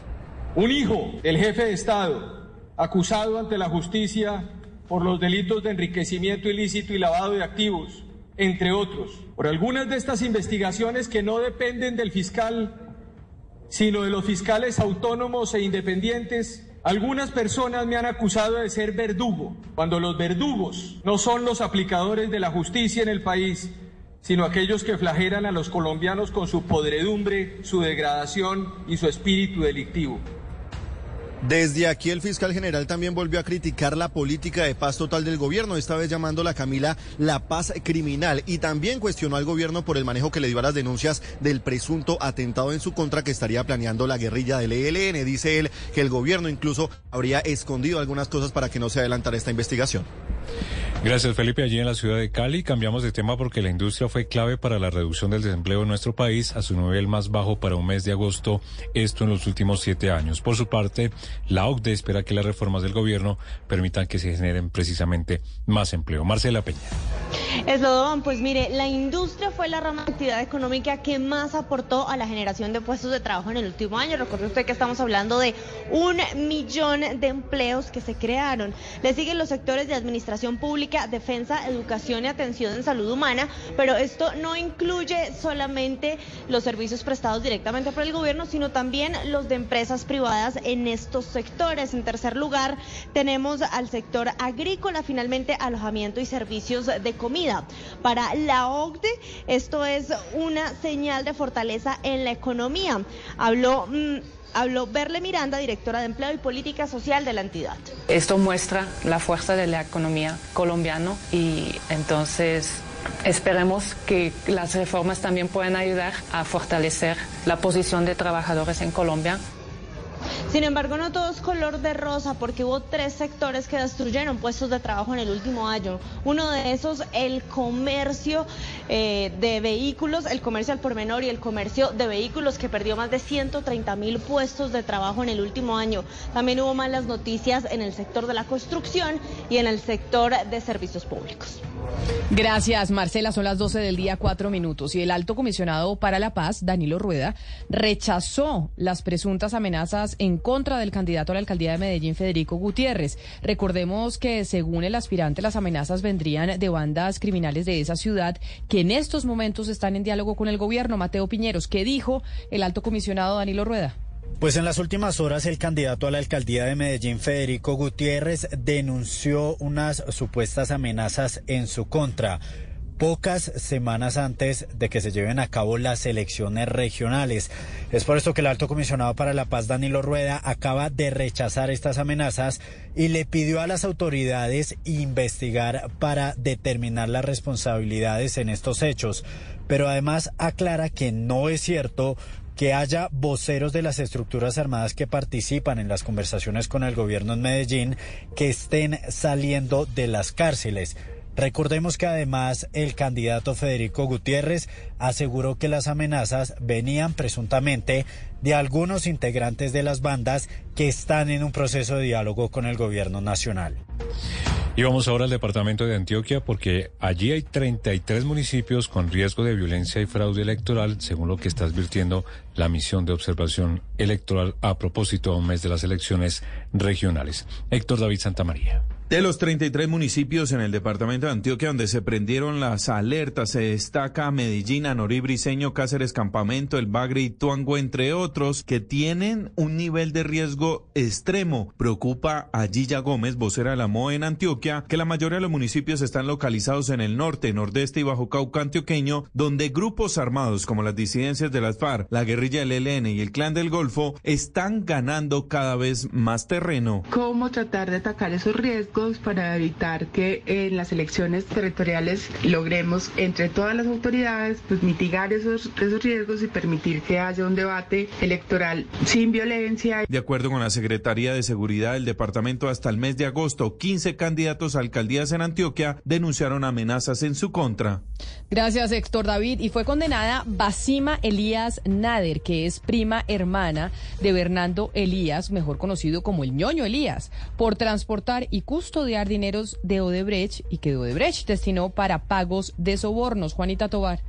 Por el delito de lavado de activos fue condenada la prima hermana del ñoño Elías, Básima Elías Nader, pues la fiscalía evidenció que durante el primer semestre de 2014 esta señora recibió en tres momentos distintos dineros que Odebrecht se comprometió a entregar al ex senador Bernardo Miguel Elías Vidal por intervenir y garantizar estabilidad jurídica y mejores condiciones económicas para la multinacional brasileña con la adjudicación del tramo Ocaña Gamarra. Lo que revela la investigación de la fiscalía es que se acreditó que la la constructora, mediante diferentes maniobras financieras, le hizo llegar a Otto Nicolás Bula diversas sumas para cubrir el pago de sobornos a funcionarios y que Bula le envió 1.280 millones de pesos en efectivo a Basima Elías Nader para que se los entregara a su primo, el ñoño Elías. Pues para la fiscalía, Basima Elías tenía pleno conocimiento del origen ilícito de ese dinero y aún de esta manera los recibió y los resguardó. En los próximos días vamos a conocer de cuánto es la condena contra la prima del ñoño Elías.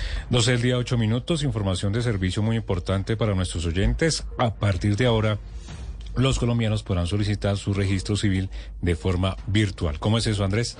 Pues, lo muy buenas tardes, Camila. Eh, ustedes cada cuánto tienen, les piden, por ejemplo, el registro civil de nacimiento. Cada vez que hay que sacar a los niños del país o meterlos en alguna cosa, le piden el registro civil. De matrimonio y de defunción. A los tres, no es solo el registro civil de nacimiento, sino matrimonio y defunción, también los va a poder pedir Son registros que establece la Registraduría Nacional del Estado Civil. Y es que el registrador nacional Alexander Vega lanzó el día de ayer en Barranquilla lo que será este registro civil digital que tendrá, eh, primero, la persona podrá acceder a él de forma rápida y expedita, simplemente pagando 15 mil pesos y a través de un enlace en la página web usted puede obtener en menos de cinco minutos cualquiera de estos tres registros, pero además va a tener validez jurídica. Es decir, usted lo va a poder expedir, lo va a poder llevar en su celular, lo muestra ante las autoridades y durante tres meses ese documento va a tener validez jurídica para todo el trámite. 15.600, don Andrés Carmona. 15.600 pesos cuesta el eh, registro, pero la noticia es entonces la que usted nos trae. No es solo registro civil de nacimiento, sino de función y de matrimonio. Y le digo otro, algo más. A veces esos registros se pierden en las notarías, en las iglesias, porque antes se hacían en las iglesias. Escuche lo que dice el registrador nacional sobre cómo será ese trámite. En cinco minutos usted tiene la copia del registro civil del menor de edad o la suya. Si la imagen no está o está deteriorada, en 24 horas buscamos la copia del registro civil o la partida de bautismo en la iglesia o en la notaría y en 24 horas envía al correo electrónico. En 24 horas usted tendría sus registros civiles, son para los de los más eh, de antaño, pero eso sí hay que decir algo, durante tres años se recogieron cerca de 74 millones de registros civiles que estaban en las bases de datos de la registraduría, se digitalizaron y ahora van a estar al alcance de todos los colombianos. Una machera, y sí, yo sí creo que hay que darle un aplauso al señor Alex Vega que ha recibido tanto, tantos regaños en época electoral, aquí aplaudámoslo porque eso sí nos va a favorecer absolutamente a todos tener ese registro civil. Ahora para el Atlántico porque los congresistas de ese departamento también se oponen a que EPM, Empresas Públicas de Medellín, asuma la operación de la AAA a partir del acuerdo de venta que el alcalde Jaime Pumarejo hizo con la compañía antioqueña, Andrés Jiménez.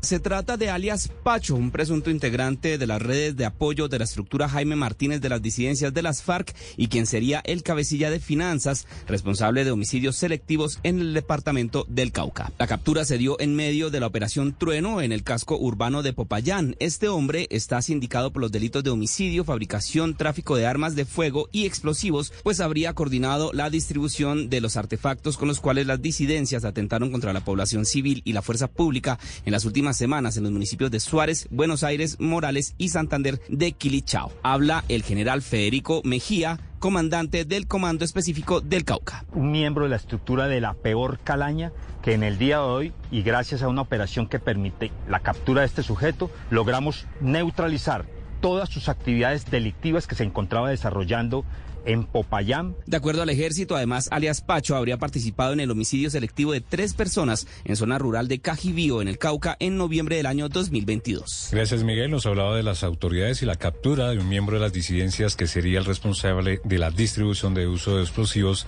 en los recientes atentados en el norte del departamento del Cauca.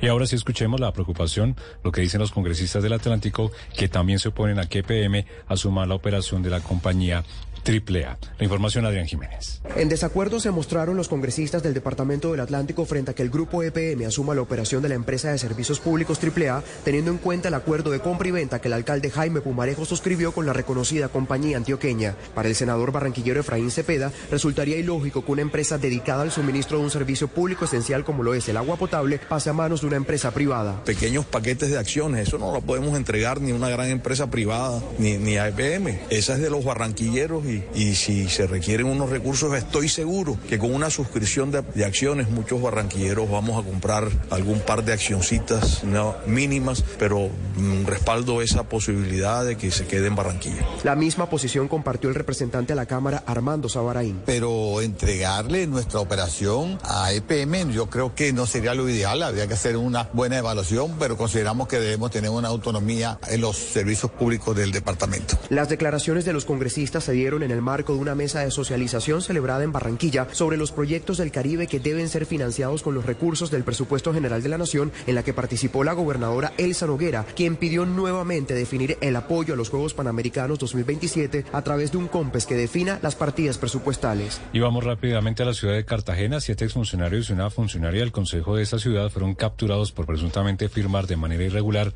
más de 80 contratos de prestación de servicios sin el sustento jurídico. Dalida Orozco pagos superiores a los que se contrató, consignaciones en cuentas que no tenían relación con el contrato, funciones de papel y hasta firmas falsificadas fueron algunos de los hallazgos encontrados por investigadores de la Dirección de Investigación Criminal de la Policía, que en las últimas horas capturaron a siete exfuncionarios y una funcionaria del Consejo Distrital de Cartagena por presuntas irregularidades en 88 contratos de prestación de servicios. Entre los capturados se encuentra el exconcejal del Partido Liberal Javier Curi y Rosa Amelia Macías, ex directora de Control Interno y actual jefa de protocolo del Consejo Distrital, además de Haroldo Coneo, exsecretario general. Blue Radio conoció que la investigación da cuenta que se habrían contratado más del 200% que establecía el estudio de necesidades por un valor de 400 millones de pesos. Las órdenes de captura fueron emitidas por los delitos de concierto para delinquir, contratación sin el lleno de requisitos legales, peculado por apropiación y falsedad en documento público y privado. La noticia internacional. Y la noticia internacional llega hasta ahora desde Nueva York porque la Gran Marzana está bajo alerta por las fuertes lluvias de las últimas horas que han causado que las calles estén completamente inundadas y que afecta también los servicios de transporte. La gobernadora de Nueva York declaró hoy el estado de emergencia para Nueva York, Long Island y el Valle de Hudson. Hay interrupciones en las líneas de metro, están suspendidas las líneas del ferrocarril Metro North y hay retrasos en los buses hacia Nueva Jersey. También se ha visto afectado el aeropuerto de La Guardia, donde se ha cerrado el acceso a una terminal, mientras que viajeros reportan retrasos en los vuelos de los tres aeropuertos del área metropolitana de Nueva York. Esa ligada con la información que nos llega a esta hora desde la agencia AP, porque la policía de Las Vegas arrestó a un hombre en relación o que está relacionado con el asesinato del rapero Tupac Shakur hace casi ya tres décadas. La leyenda del hip hop, hay que recordar, fue asesinado al recibir cuatro disparos en Las Vegas luego de una pelea de Mike Tyson. Hay que recordar que hace un par de años, en un documental que narraba sobre el asesinato, que contaba el asesinato de Tupac Shakur, un rapero llamado Kefi D dijo por primera vez que conocía la identidad de la persona que había acabado con Tupac Shakur, a quien escuchamos al fondo, pero que no lo iba a revelar por los códigos de la calle. Hoy esta historia puede cambiar. La noticia deportiva. La noticia deportiva llega desde Argentina y es que el próximo domingo será el superclásico del fútbol argentino. Todo apunta a que Miguel Ángel Borja será titular y es que hace minutos en el último entrenamiento de River Plate previo a concentrarse para el juego en la bombonera, el colombiano hizo parte del equipo titular que plantó en la práctica Martín de Michelis. El equipo que paró la banda cruzada fue el siguiente, Franco Armani en el arco, en la defensa Andrés Herrera, González Pires, Paulo Díaz y Enzo Díaz. En el mediocampo de la Cruz, Enzo Pérez, Nacho Fernández, Manuel Lanzini, Ezequiel Barco y adelante Miguel Ángel Borja.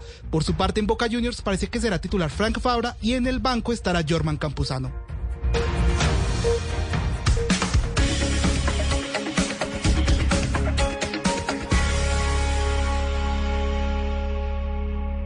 Llega el mediodía. Y en Mañanas Blue continúa el análisis y el debate. Dirige Camila Zuluaga.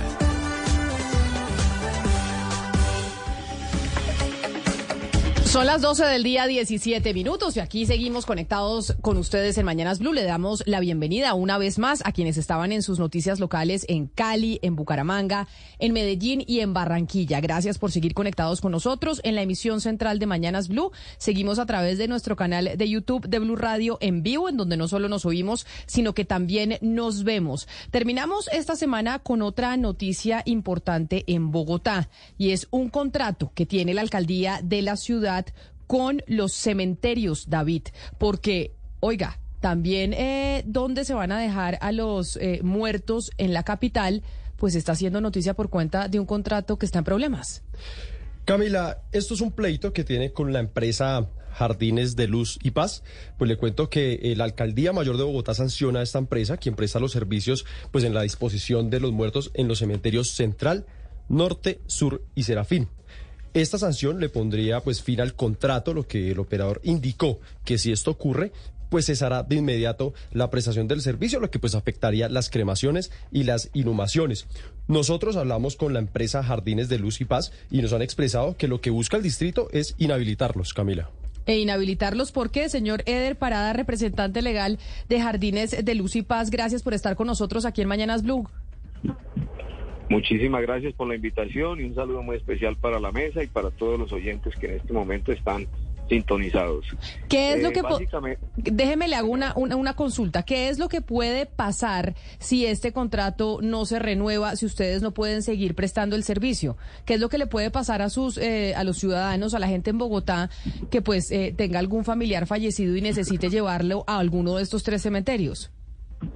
Pues básicamente, si se llegase a dar la inhabilidad por parte nuestra con el cuarto proceso que en este momento surte en la Unidad Administrativa Especial de Servicios Públicos, quien es nuestro contratante, pues eh, nosotros quedaríamos imposibilitados para seguir prestando el servicio en los cuatro cementerios distritales, de manera que los 1.800 servicios que se prestan al mes, pues quedarían completamente a la deriva y esperando que se declarara la emergencia sanitaria y emergencia social en la ciudad de Bogotá, porque no se tendría cómo se pueda prestar el servicio en estos cuatro cementerios.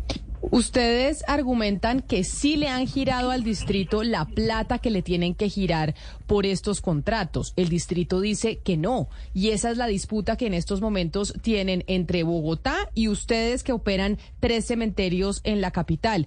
Ustedes porque dicen que se han girado la plata y el distrito porque dice que no. Porque pues el hecho de que se gire una plata no es muy fácil de comprobar. Bueno, sí, el tema es el siguiente. Primero, son cuatro cementerios distritales. Uno es el cementerio central, otro es el cementerio chapinero, más conocido en Bogotá como el cementerio de los hornos crematorios, que queda en la avenida NQS con 68, el otro es el cementerio sur que queda en la localidad de Mata Tigres y el otro es el cementerio Serafín que queda diagonal al botadero de basura de Doña Juana.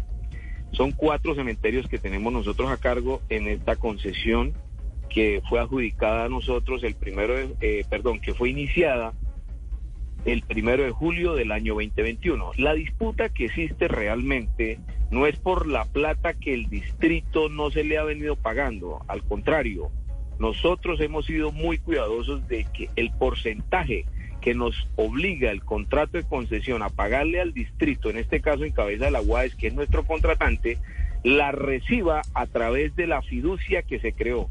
El problema, uno de los problemas de estructuración que tiene el contrato de concesión es que en este momento la UAE solicita que todo el dinero, producto de los ingresos al, por el desarrollo del contrato de concesión, todo sea consignado a la fiducia. La problemática que existe es que en el momento en que nosotros hagamos eso, inmediatamente esos dineros se congelan.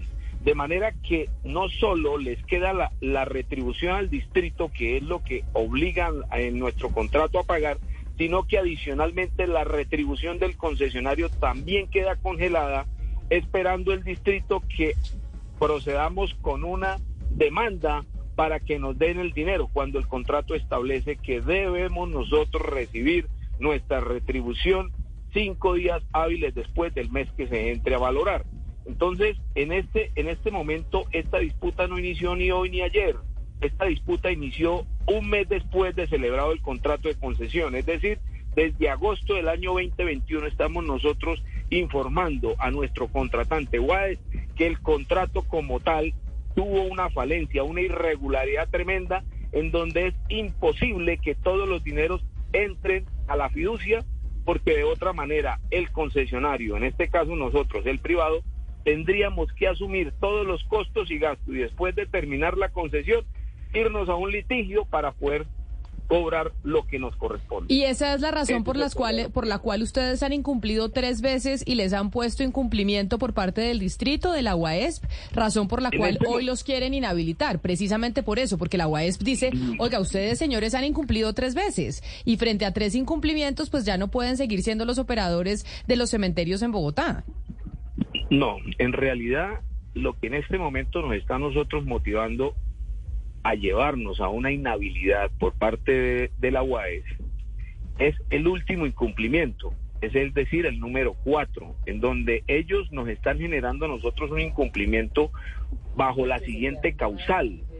Ellos dicen, nosotros hemos venido prestando los servicios, para prestar los servicios de inhumación, exhumación y cremación, al cementerio debe llegarle una licencia que es expedido por la Secretaría de Salud. ¿Quién lleva esta licencia? Dependiendo del servicio, en el caso de inhumaciones y cremaciones, la licencia la debe llevar el funerario. El funerario que le prestó el servicio a la población vulnerable, que es la que nosotros atendemos en los cementerios distritales. Resulta que cuando ellos llevan el servicio, en algunas ocasiones sucede que se cae la plataforma de la Secretaría de Salud, de manera pues que cuando ellos tramitan la licencia y hacen su respectivo trámite, no alcanzan a tener en tiempo real la licencia. Cuando no tienen el tiempo real la licencia, pero ya la familia tiene programado el servicio, por decir algo, el día de hoy, viernes 29 de septiembre, tienen el servicio programado a las 2 de la tarde, pero desafortunadamente en el momento en que la, Secretaría de Salud va a imprimir la licencia, se les cayó la plataforma. Hubo un problema en, eh, el sistema de información, en los equipos de, de, la Secretaría de Salud y no pudieron imprimir la licencia. El distrito, la UAES, esperaba que como no nos llegó la licencia, a pesar de que fue tramitada, pero hubo un problema de expedición porque el sistema se les cayó a la Secretaría de Salud, esperaba que nosotros el servicio no lo prestáramos. De manera que el problema social que se generaba para el concesionario es absoluto. Primero, estaría incumpliendo su contrato de concesión. Segundo, el distrito, en este caso la UAES, no entiende que la problemática no es del concesionario, la problemática es que es una situación que es externa, ajena al concesionario, en donde nosotros no podemos decirle al funerario, a, los familiares y demás que vienen, a hacer sus, sus, sus honras fúnebres a su familia, no lo puedo atender porque es que se cayó la plataforma de Secretaría de Salud, no trae la licencia, devuélvase hasta Claro. cuando nuevamente Sin embargo, sin embargo, si, si eso es así, señor Parada, nos están escribiendo algunos oyentes en estos momentos que lo están escuchando frente a la situación de los cementerios en Bogotá. Nos están escribiendo al 301-764-4108 y nos dicen que hay gente que quiere hacer, que ha querido hacer cremaciones de los cadáveres de sus familiares y no los ha podido hacer en Bogotá y les ha tocado irse a Girardot, precisamente por estos problemas que estamos evidenciando. No, eso es, eso es una problemática diferente y, y eso es algo que no nace en esta concesión. Esto es un problema que viene de hace muchos años atrás, la vivió el anterior concesionario, en donde obviamente, eh, eh, desafortunadamente, quien tiene los hornos crematorios en el Girardot es la empresa Capillas de la Fe, en donde tiene sus propios hornos crematorios. Entonces, ellos, ellos informan que los hornos del distrito no operan, entonces por esa razón se tienen que cremar en Girardot, pero no es porque no esté la licencia, porque también se funerarias, capillas de la fe debe solicitar la respectiva licencia de cremación a la Secretaría de Salud. Entonces no es que la única diferencia es que a Capillas de la Fe no tiene la supervisión de la UAES, no tiene la supervisión, no tiene la intervención del Consorcio San Marcos, que es nuestro interventor, y no tiene una intervención que les diga, señores, usted no tiene la licencia de cremación, entonces no, se lo, no, lo pueden, no lo puede cremar, como sucede con nosotros. Entonces ellos, como son privados y, su trabajo es netamente privado, no tienen la fiscalización de nadie, entonces ellos pueden superar este bache que no depende ni de ellos ni, ni de ninguno que esté en el sector funerario. Vuelvo e insisto, situaciones como estas, que son ajenas a quien presta el servicio, como en este caso nosotros, que no tenemos manejo ni control sobre la Secretaría de Salud en donde podamos decir, oye, eh, ¿cómo evitar que la plataforma se les cae? ¿Cómo evitar que de pronto el funcionario que expide la licencia ese día está de permiso? ¿Cómo evitar muchas cosas? Nosotros no tenemos ese control. Y eso es lo que llevó al cuarto incumplimiento, en donde el, en donde el subdirector de legales, el doctor Arturo Galeano, tomó la decisión de decir, señor Jardines, como el, el servicio se presta a las 12 y 24 del día, el día 29 de septiembre, usted no tenía la licencia, sino que la, se la lle- allegaron a las 2 de la tarde, tiene su multa, tiene su sanción. Permítame preguntarle, pe- permítame un eh, momento, señor Parada, David, ¿qué dice la UAESP? Porque esto que estamos hablando, esto que estamos comentando, puede llegar a generar pues una crisis eh, sanitaria a la ciudad. Si, si tenemos eh, tres eh, cementerios que no, que no van a operar por cuenta del lío jurídico que están que tienen enfrentadas a las partes. Sí, Camila, nos comunicamos con la UAESP y ellos nos comparten un comunicado de prensa de cuatro puntos. Eh, pues destaco algunos. Ellos dicen que, pues, a través, ellos dicen que se encontró 42 hallazgos de presuntos incumplimientos por parte de la empresa Jardines de Luz y Paz. Y pues estas sanciones ya suman más de 2 mil millones de pesos, Camila. También nos dicen en el comunicado que la Unidad Administrativa Especial de Servicios Públicos resalta que el operador Jardines de Luz y Paz no puede manejar unilateralmente, eh, pues hacer entrega de esta concesión y de los servicios funerarios sin que haya surtido un debido proceso. Es decir, que ellos no pueden, digamos, dejar así pues eh, a- al garete pues este este tipo de contratos. Entonces Eh. digamos que ellos mandan un parte de tranquilidad, la UAES, eh, y pues digamos que el pleito continúa, ¿no? El pleito continúa, pero los señores de Jardines de Paz van a seguir prestando el servicio. Esto es lo que dice la UAES y que ellos no, hasta que no se surta un debido proceso. Señor Parada, ¿ustedes entonces van a seguir prestando el servicio como dice la UAESP en los tres cementerios? Recordemos que son cuatro cementerios distritales. Sí, efectivamente, nosotros tuvimos acercamientos después de nuestra intervención del día miércoles de esta semana. Hicimos acercamientos con la UAES el día jueves.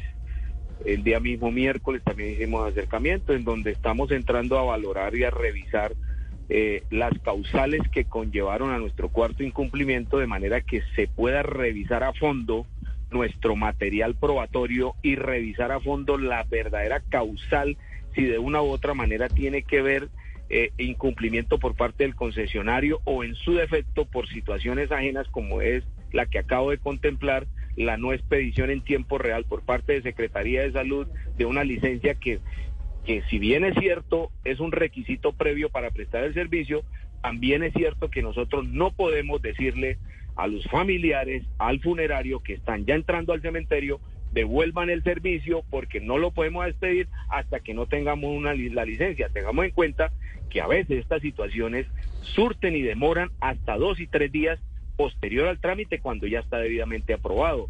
De manera que es un, es un problema social muy fuerte que la UADES en lugar de eh, eh, dirigirnos el incumplimiento a nosotros debe buscar realmente la solución del problema que es, miremos con Secretaría de Salud cómo logramos de que las licencias que necesita el concesionario en los cementerios distritales puedan estar en tiempo real y expedidas a los funerarios de manera que no exista esa falencia o esa faltante en el momento de irse a prestar el servicio, porque nos estarían trasladando el problema a nosotros y nosotros no tenemos cómo solucionarlo, porque eso es un trámite netamente eh, independiente que lo realiza la Secretaría de Salud.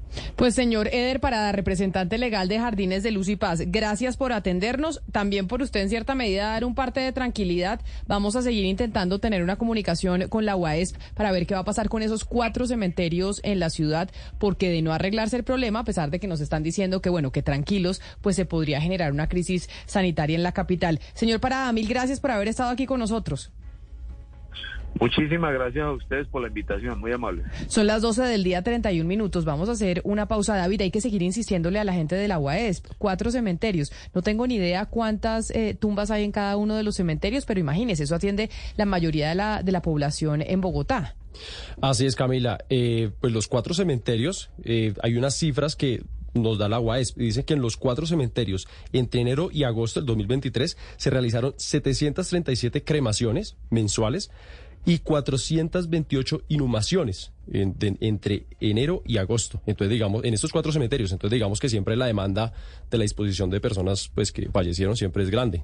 Por supuesto, hacemos una pausa y regresamos a Mañanas Blue porque hoy tenemos nuestra sección de patos al agua y nos vamos a ir al departamento del Magdalena, en donde ayer hubo noticia desde el Consejo Nacional Electoral porque una de las favoritas para ganar la alcaldía de Santa Marta, la señora Patricia Caicedo, hermana del gobernador del departamento, pues fue inhabilitada para su aspiración. Hacemos una pausa y volvemos con nuestra sección de patos al agua.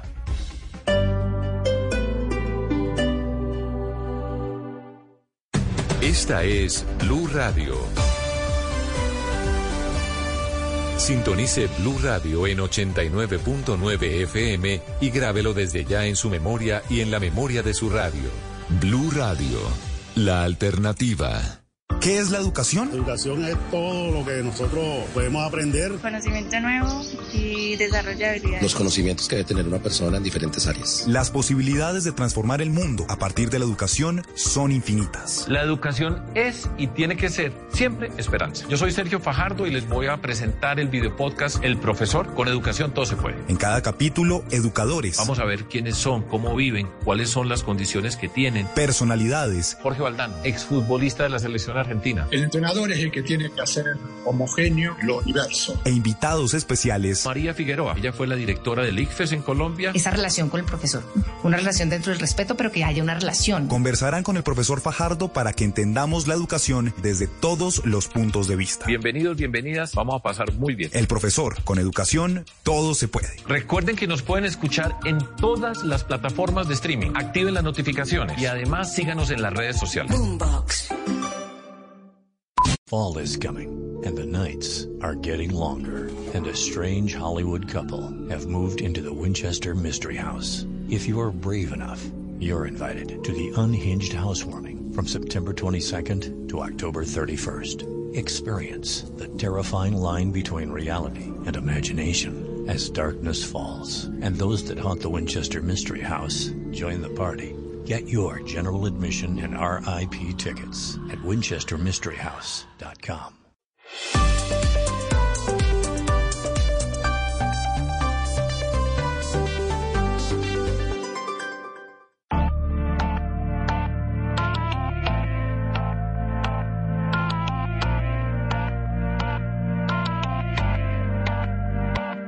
Por completarte me rompí en pedazos. Me lo advirtieron, pero no hice caso. Me di cuenta que lo tuyo es falso. Fue la gota que rebasó el vaso. No me digas que lo sientes. Eso parece sincero, pero te conozco bien y sé que mientes. Te felicito que bien actúas. Eso no me cabe. 12 del día, 35 minutos en este recorrido que hacemos hoy, viernes. Hoy viernes 29 de septiembre se va acabando este mes y entramos en octubre, el mes de los disfraces de los niños. Hoy es el día de Shakira, así lo ha estipulado Spotify, entonces por eso hemos hecho un recorrido por su carrera musical. Y antes eh, de irnos con nuestra sección de patos al agua, pues estaba bien oír un poco de Shakira y de oír buenas noticias que trae el distrito, que trae Bogotá, porque Bogotá tiene mucho que contar. Muy bien, sí señora.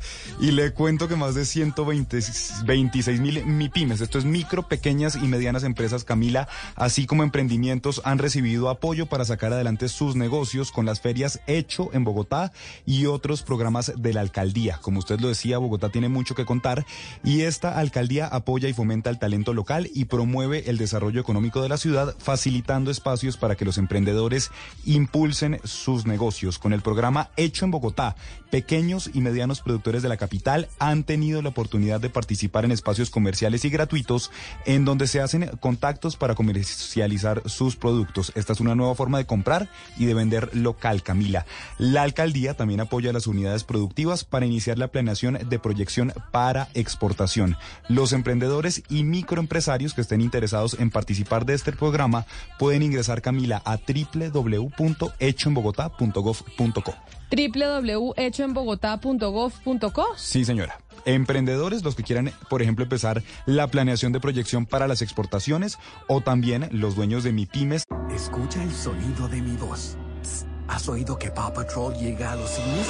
¡Oh, my goodness! Así que apresúrate y obtén tus boletos. I feel the need for super speed. Paw Patrol The Mighty Movie. Clasificar a PG. Solo en cines y emprendimientos que quieran participar de estos programas que llaman Hecho en Bogotá. Hecho en Bogotá, porque así como Oscar nos pide que compremos en Colombia, nosotros, Oscar, lo llevamos incluso al detalle. Nosotros en Bogotá queremos comprar hecho en Bogotá. Usted nos decía que hecho en Colombia, nosotros hecho en la capital hecho en Bogotá y hecho en Colombia, pero, pero Camila, dígame usted si no tengo razón yo cuando digo que de verdad no hay como lo nuestro, no hay como lo propio, lo nacional, o en el caso de ustedes ahora en Bogotá, bueno, yo, yo, yo compré muchos productos bogotanos de muy buena calidad, tengo que decirlo, Camila, también es. No, es que producimos muy bien nosotros aquí en la capital, por eso es que Bogotá tiene mucho que contar, 12 del día, 37 minutos, y los libros, y los libros también escritos en Colombia sobre la historia de nuestro país, tienen mucho que contar, porque es importante conocer lo que ha pasado en nuestra nación, y por esa razón, hoy que es viernes, estamos celebrando la vida de Shakira, su carrera musical, pues también Ana Cristina nos trae libros y lecturas recomendadas para el fin de semana. Explorar. Imaginar. Descubrir. Estar solos. Aprender. Cuestionar. Oír tu voz interna. Entender. Y entenderte. Viajar.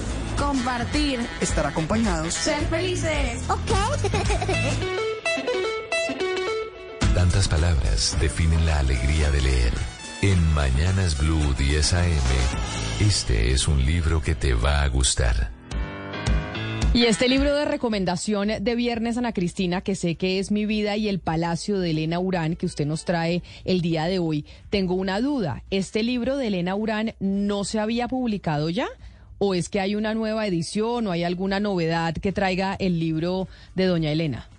Sí, así es, Camila. Esta es una nueva edición de Tusquets, es un poco más eh, pequeñita, tiene la foto de Elena cuando estaba chiquita con su papá, pero sí tiene eh, varias novedades, Camila. Lo primero, pues es que tiene el prólogo eh, de Pepe Mujica y tiene una serie, recordemos pues que esta es la historia, esta es la historia de toda la reconstrucción que hace Elena de su vida y de lo que fue lo que conocemos como la toma y retoma del Palacio de Justicia, toma por el M19 y retoma por las Fuerzas Armadas y cómo su padre, el eh, magistrado auxiliar del Consejo de Estado, Carlos Horacio Urán, salió vivo. Hay tres cámaras que lo vieron, salió vivo y después apareció otra vez muerto dentro del, dentro del edificio. Entonces es toda la reconstrucción de esa historia, pero esta nueva edición eh, sí tiene tres cables desclasificados, pues hay tres cables a los que me quisiera referir, Camila.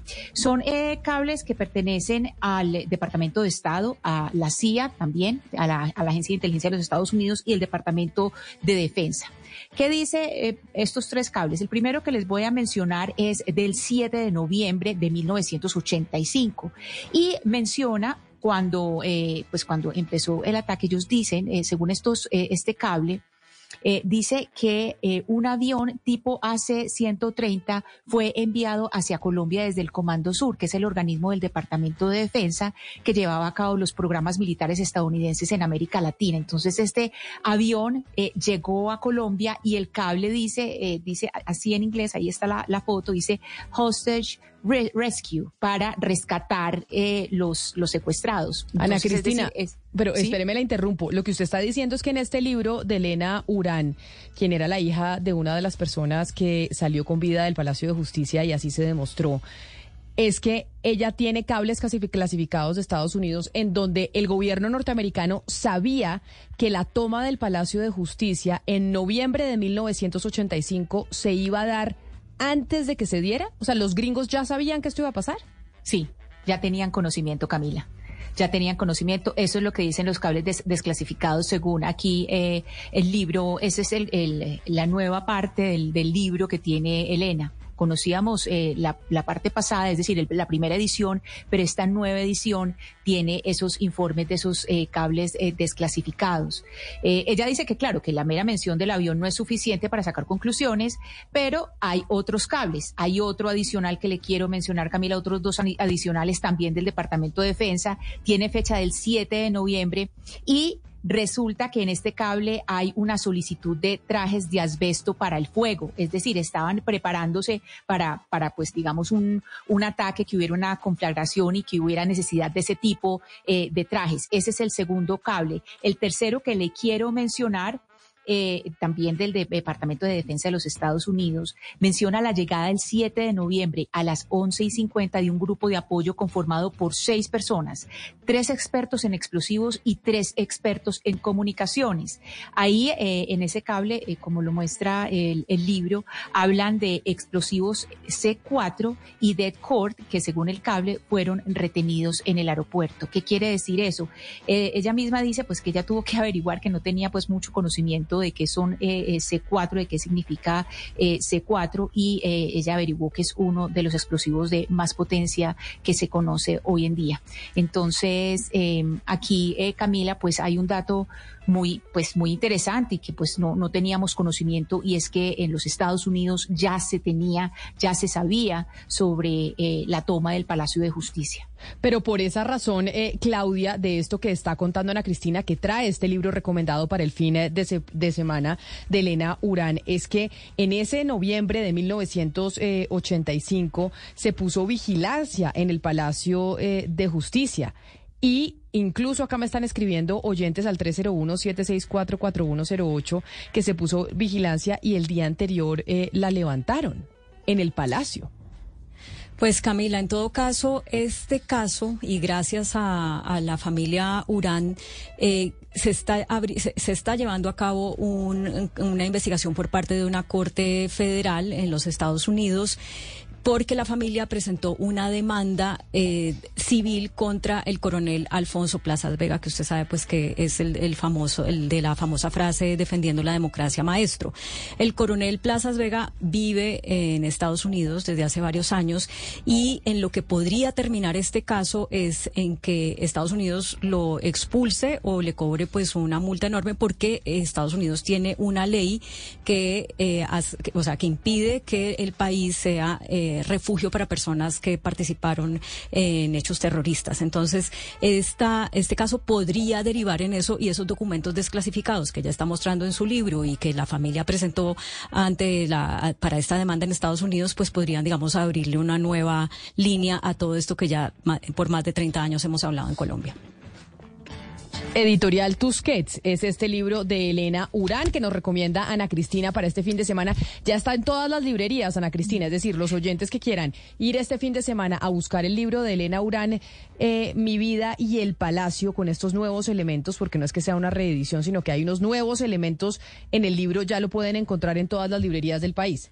Así es, Camila, lo pueden encontrar en todas las librerías y me parece importante aclararle a usted y a los oyentes que estos archivos, eh, Elena, pues como la vía que tuvo para acceder a estos archivos fue eh, a través eh, del, del, trabajo del periodista, del periodista Michael Evans en, temas relacionados con Colombia y por eso pues ella ya había, pues ella conocía el trabajo que él había hecho en el National Security Archives y ahí pues es donde ella empieza a tener acceso a esta información tan importante con, eh, pues con información sobre tres agencias distintas de los Estados Unidos y que nos hablan de algo, Camila, que para mí es francamente escandaloso. Es que es decir, saber que los Estados Unidos no solamente sabían, sino que tenían acciones previas, pues habían tomado eh, acciones previas contra, eh, pues frente a la, posibilidad de una eh, toma del Palacio de Justicia por parte del M-19 y que después resultó en esta eh, terrible retoma y que recordemos que hay una parte importantísima y es cuando vuelan, cuando vuela la pared de un baño donde estaban eh, refugiados, pues donde estaban refugiadas las personas, no solamente magistrados, sino personas que estaban en el edificio y que ese fue el momento, digamos, más mortífero, porque es el momento en que matan una cantidad de gente y todavía eso pues no está del todo esclarecido. Pues es la recomendación literaria de este fin de semana, un libro para el sábado y el domingo que nos trae Ana Cristina, 12 del día 46 minutos. Ahora nos vamos con nuestra sección de Patos al Agua, que hoy estará en el departamento del Magdalena. En Mañanas Blue, Patos al Agua.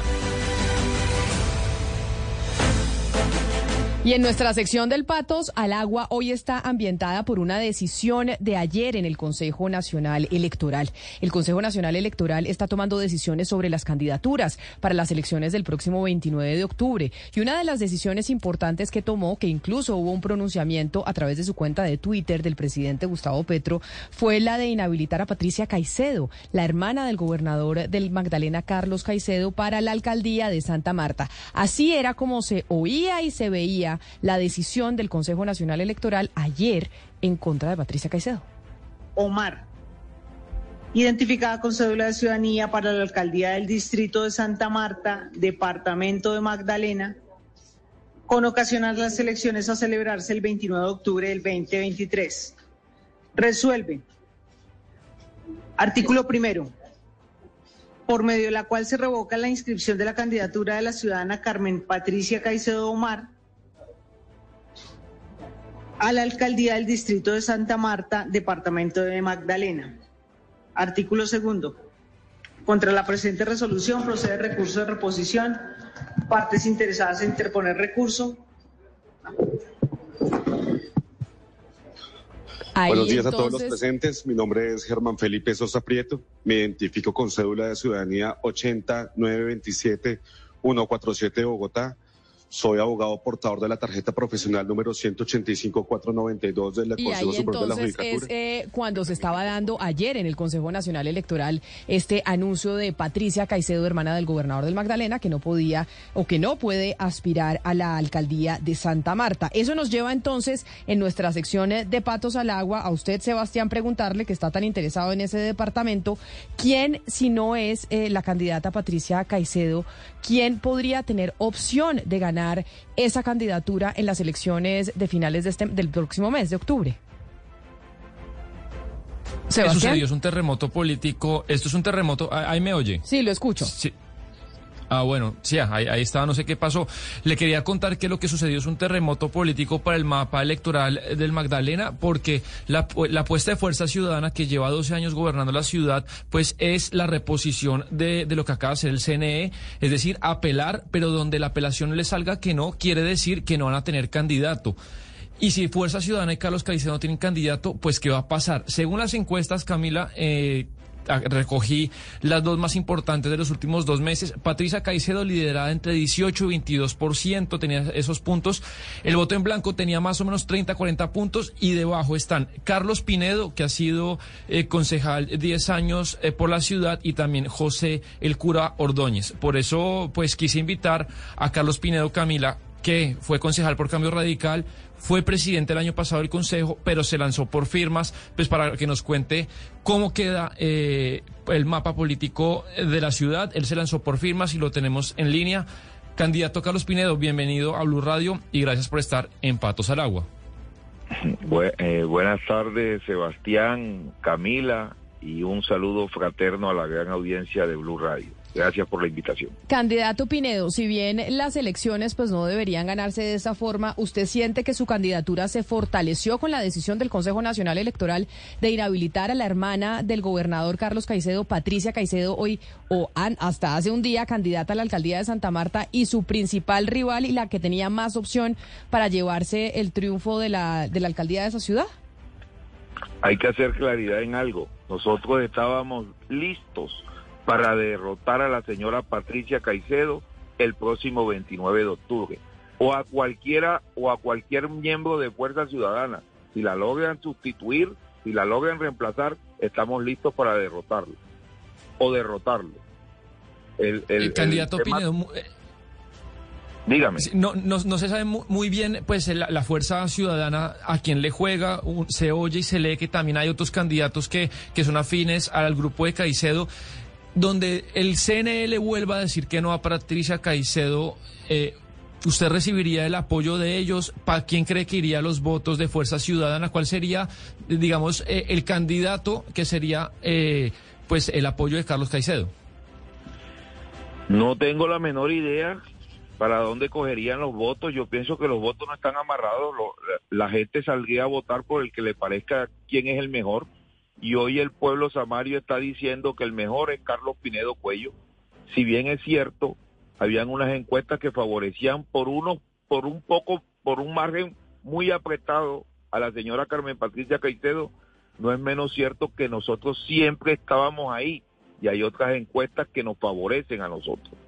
Lo que quiere decir que nuestra candidatura de nuestro movimiento Santa Marta si puede siempre ha ido ha estado en orden ascendente es por eso que el tema de la inhabilidad de la señora Carmen, pues no la esperábamos, pero de igual forma estábamos esperando el próximo 29 para que el pueblo samario le levantara la mano a Carlos Pinedo Cuello.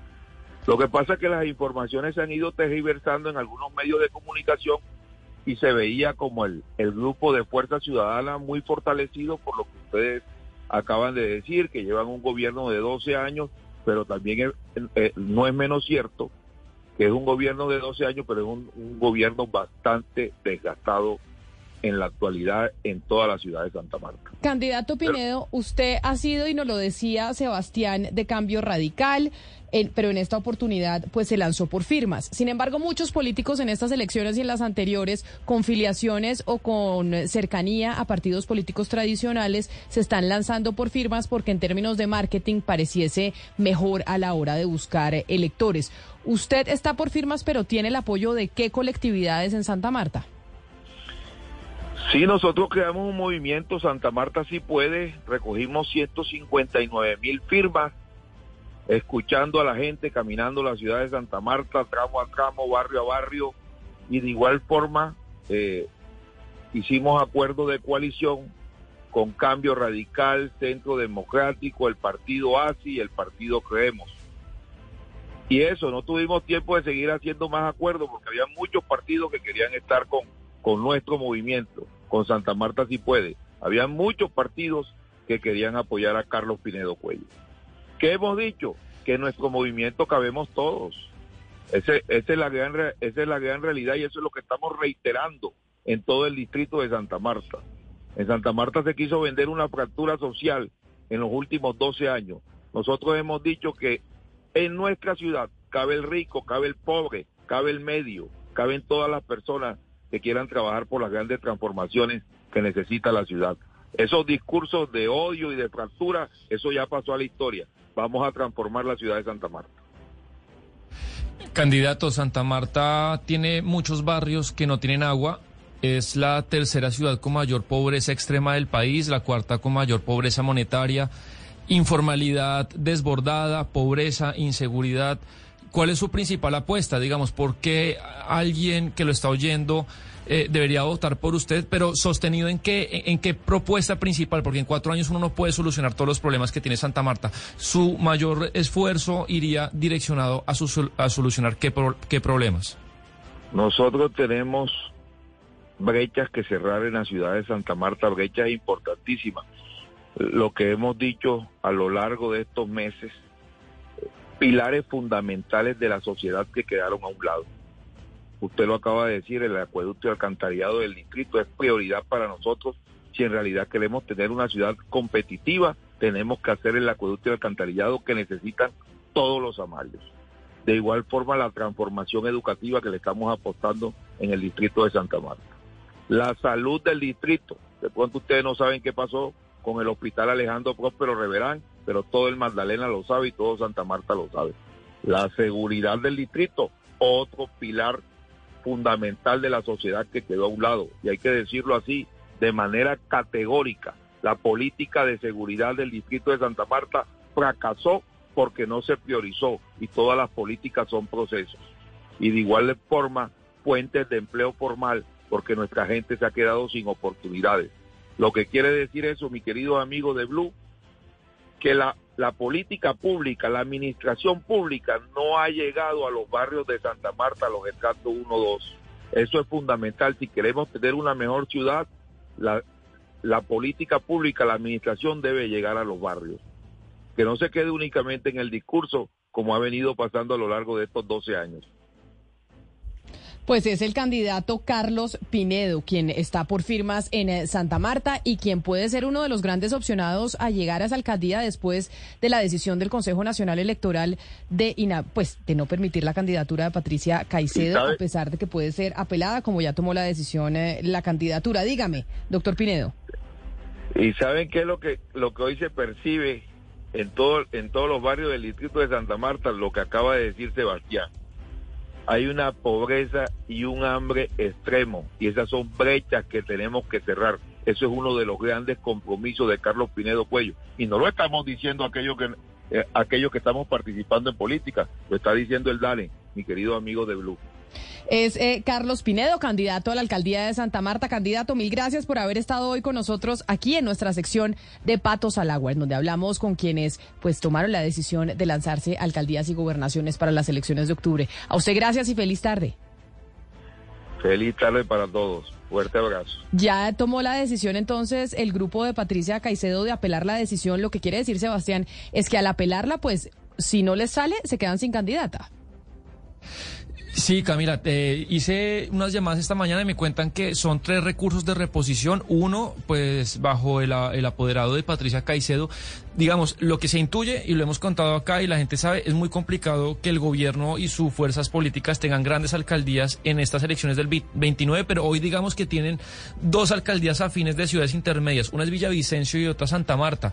Si le sale mal la jugada en Santa Marta, Camila, no les queda de otra que pues Carlos Caicedo salga o él o alguien indirectamente afín a él apoyando a uno de los candidatos, pero es complicado porque quedan Pinedo, Carlos Pinedo, que lo acabamos de entrevistar, y José el cura Ordóñez, que no tiene una gran trayectoria en política, fue cura durante 30 años y también es un poco una moneda al aire, no es muy claro pues eh, para dónde él está parado, así está la política Camila en el Magdalena, que como le decía, más allá de la idea que tenga cada uno, los números de pobreza sociales y de salud de Santa Marta en Magdalena son realmente complicados y ojalá la administración siguiente, sea la que sea, pues cambia la situación. Complicados, eh, como se dice coloquialmente, Sebastián, es un piropo, porque desde Santa Marta, como vamos, nos envían las siguientes cifras. Santa Marta en estos momentos tiene un indicador de pobreza monetaria del 44%, mientras el país tiene un índice del 36%. Es decir, Santa Marta está significativamente por encima. 219 mil eh, samarios viven con menos de 420 mil pesos al mes. Estos son eh, de 500, de 500, más o menos 550 mil habitantes. Pero además, no solo eso, el embarazo adolescente es del 20%. Es decir, en Santa Marta, 1.600 niñas entre los 10 y los 17 años tienen hijos para que usted, o sea, 1.600 niñas al año entre los 10 y los 17 años quedan embarazadas. Es las cifras que nos eh, muestran desde Santa Marta, Santa Marta cómo vamos. Es decir, sí hay mucho que hacer por la ciudad y pues ahora este revolcón que se dio con la decisión del Consejo Nacional Electoral pues pone un nuevo panorama político para la capital del Magdalena. Nosotros vamos a hacer eh, una pausa y ya continuamos aquí en Blue Radio con muchas más noticias que traen nuestros compañeros de Meridiano Blue. Mil gracias por habernos acompañado el día de hoy y feliz fin de semana.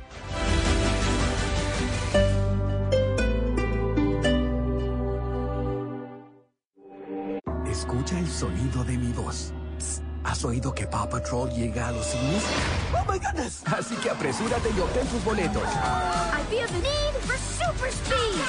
Paw Patrol The Mighty Movie, clasificada PG, solo en cines. Here's to feeling that we belong and feeling part of something bigger. Here's to being there for each other and finding friends who become family.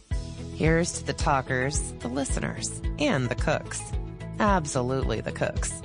Here's to the ones we can't imagine not knowing. And here's to all the wonderful and powerful things that happen when we come together. Here's to us, all of us.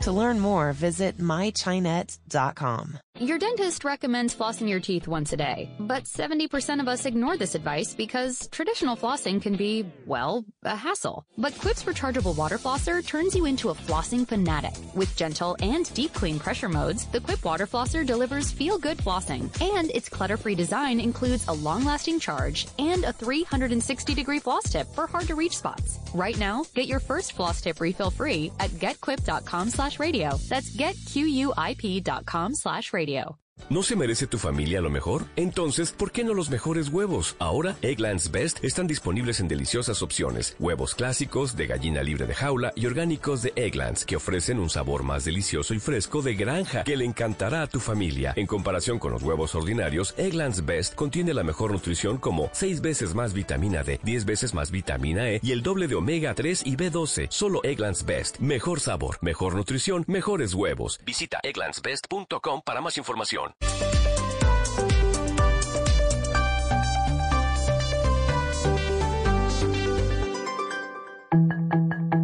A esta hora, en Blue Radio, las historias, las primicias, los personajes, la música y la tecnología en Meridiano Blue. Con Ricardo Ospina, Silvia Patiño y Octavio Sazo. Es la una de la tarde y dos minutos, como siempre es un gusto saludarlos en Meridiano Blue. Hoy es viernes 29 de septiembre, comenzamos con noticias. A esta hora hay protestas en Pradera Valle luego de la muerte de la pequeña Mariana, de apenas tres años de edad, estaba aprendiendo a montar bicicleta y murió en un aparente enfrentamiento entre la policía y delincuentes. La familia de la niña dice que fue víctima de balas disparadas por la policía. Lina Vera, ¿qué pasa a esta hora en el municipio de Pradera? Ricardo, buenas tardes. A esta hora hay una comisión de la policía y de la fiscalía para investigar este hecho que se presentó en el barrio Manuel José Ramírez, en Pradera Valle, en medio de un operativo para capturar a un hombre que era buscado por el delito de homicidio, conocido en el mundo delincuencial como alias Julián. La resistencia al procedimiento de captura fue lo que desencadenó una balacera en la que la niña de tres años fue impactada fatalmente por una bala perdida en su cuerpo mientras montaba bicicleta con su madre. Claudia Patricia López, tía de la víctima, pide justicia y culpa a los policías de la muerte de su sobrina. Yo lo que pido por mi sobrina es justicia. ¿Por qué?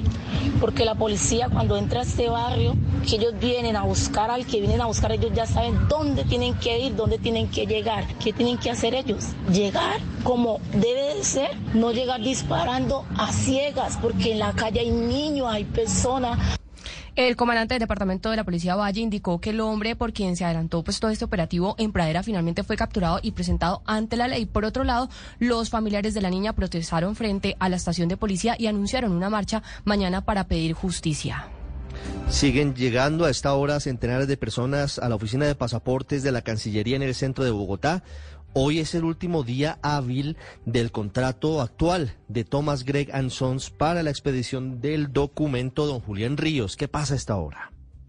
Hola, buenas tardes. Pues permanecemos aquí en la sede del Ministerio de Relaciones Exteriores en el centro de Bogotá, donde se tramitan los pasaportes desde anoche y esta madrugada se han visto muchísimos colombianos, muchísimos bogotanos llegando a tramitar su pasaporte. Hay mucha desorganización, están incluso alquilando sillas para las mujeres en brazo desde esta mañana, están vendiendo los cupos y, los puestos para las personas que puedan llegar aquí con cita o sin cita. Hay una situación caótica que se ha presentado por las largas filas que se presentan alrededor del centro eh, de Bogotá. Aquí hay uno de los usuarios y uno de los interesados en su pasaporte. ¿Tiene cita, no tiene cita? ¿Desde qué horas está? ¿Y cómo ve esta situación? Una cita chupan dos horas de dos horas para que aquí la señora se le ocurra la brillante idea de parar la berraca fila para poner prioridad a estas berracas horas. Llevo dos horas y necesito irme a trabajar y a la señora se le ocurre darle desorganización a la vaina. La fila se está moviendo. Lleva dos horas moviéndose perfectamente y no, ya vamos a llegar, ya todos estamos mamados de esperar y a la señora se le ocurre pausar la fila. Entonces ya no entramos nosotros, sino entra otra gente. La situación de otras personas en el centro de Bogotá es que llevan 16 horas, están desde las 5 de la mañana, desde las 4 tratando de obtener una cita o tratando de entrar a la sede de la Cancillería. En el Congreso de FENALCO, mientras tanto, el fiscal general Francisco Barbosa fue ovacionado por más de 1.500 comerciantes en la capital del Valle del Cauca y en su discurso se despachó de nuevo contra el gobierno del presidente Gustavo Petro. Dijo que hay una crisis de confianza institucional y que antes de que acabe su periodo como fiscal en febrero del año entrante habrá resultados sobre las investigaciones contra Nicolás Petro, entre otros. Felipe García, ¿qué más dijo el fiscal? Sí, señor Ricardo, y le puso fecha al fiscal Francisco Barbosa para que la fiscalía entregue resultados también respecto a la investigación por la supuesta entrada de plata del narcotráfico a través, recuerde usted, Sandra Navarro, la esposa de Arias Sobrino, a la campaña del presidencial en Casanare. Antes de que entregue el cargo, el cargo, dice Barbosa, en febrero, va a quedar claro qué fue lo que pasó, de dónde entró esa plata, si es que entró, y asimismo determinar las respectivas responsabilidades. Yo creo que antes de irme voy a dar una, una la fiscalía va a dar una muy buena eh, resultado en torno a lo que ocurrió en esa campaña presidencial y lo que ocurrió en torno a esos hechos. Vamos muy bien, seguramente habrá resultados y estamos asociando eh, casos en la fiscalía donde eh, efectivamente tendremos que dejar claro qué fue lo que ocurrió en esa campaña, cómo se presentaron, si se presentaron eh, recursos ilegales, cómo llegaron Recuerde usted, Ricardo, que estos audios revelados por Noticias Caracol, obtenidos por interceptaciones telefónicas realizadas a la DEA, la policía y la fiscalía, demostrarían cómo la esposa de alias Sobrino estuvo involucrada en la campaña presidencial del presidente Gustavo Petro.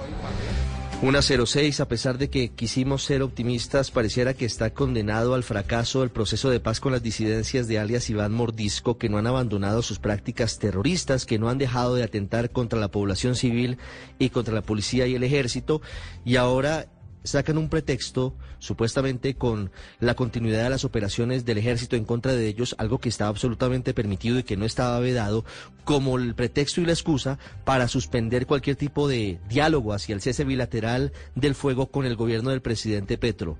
Lo previsto, las disidencias le toman el pelo a Colombia. Angie Camacho.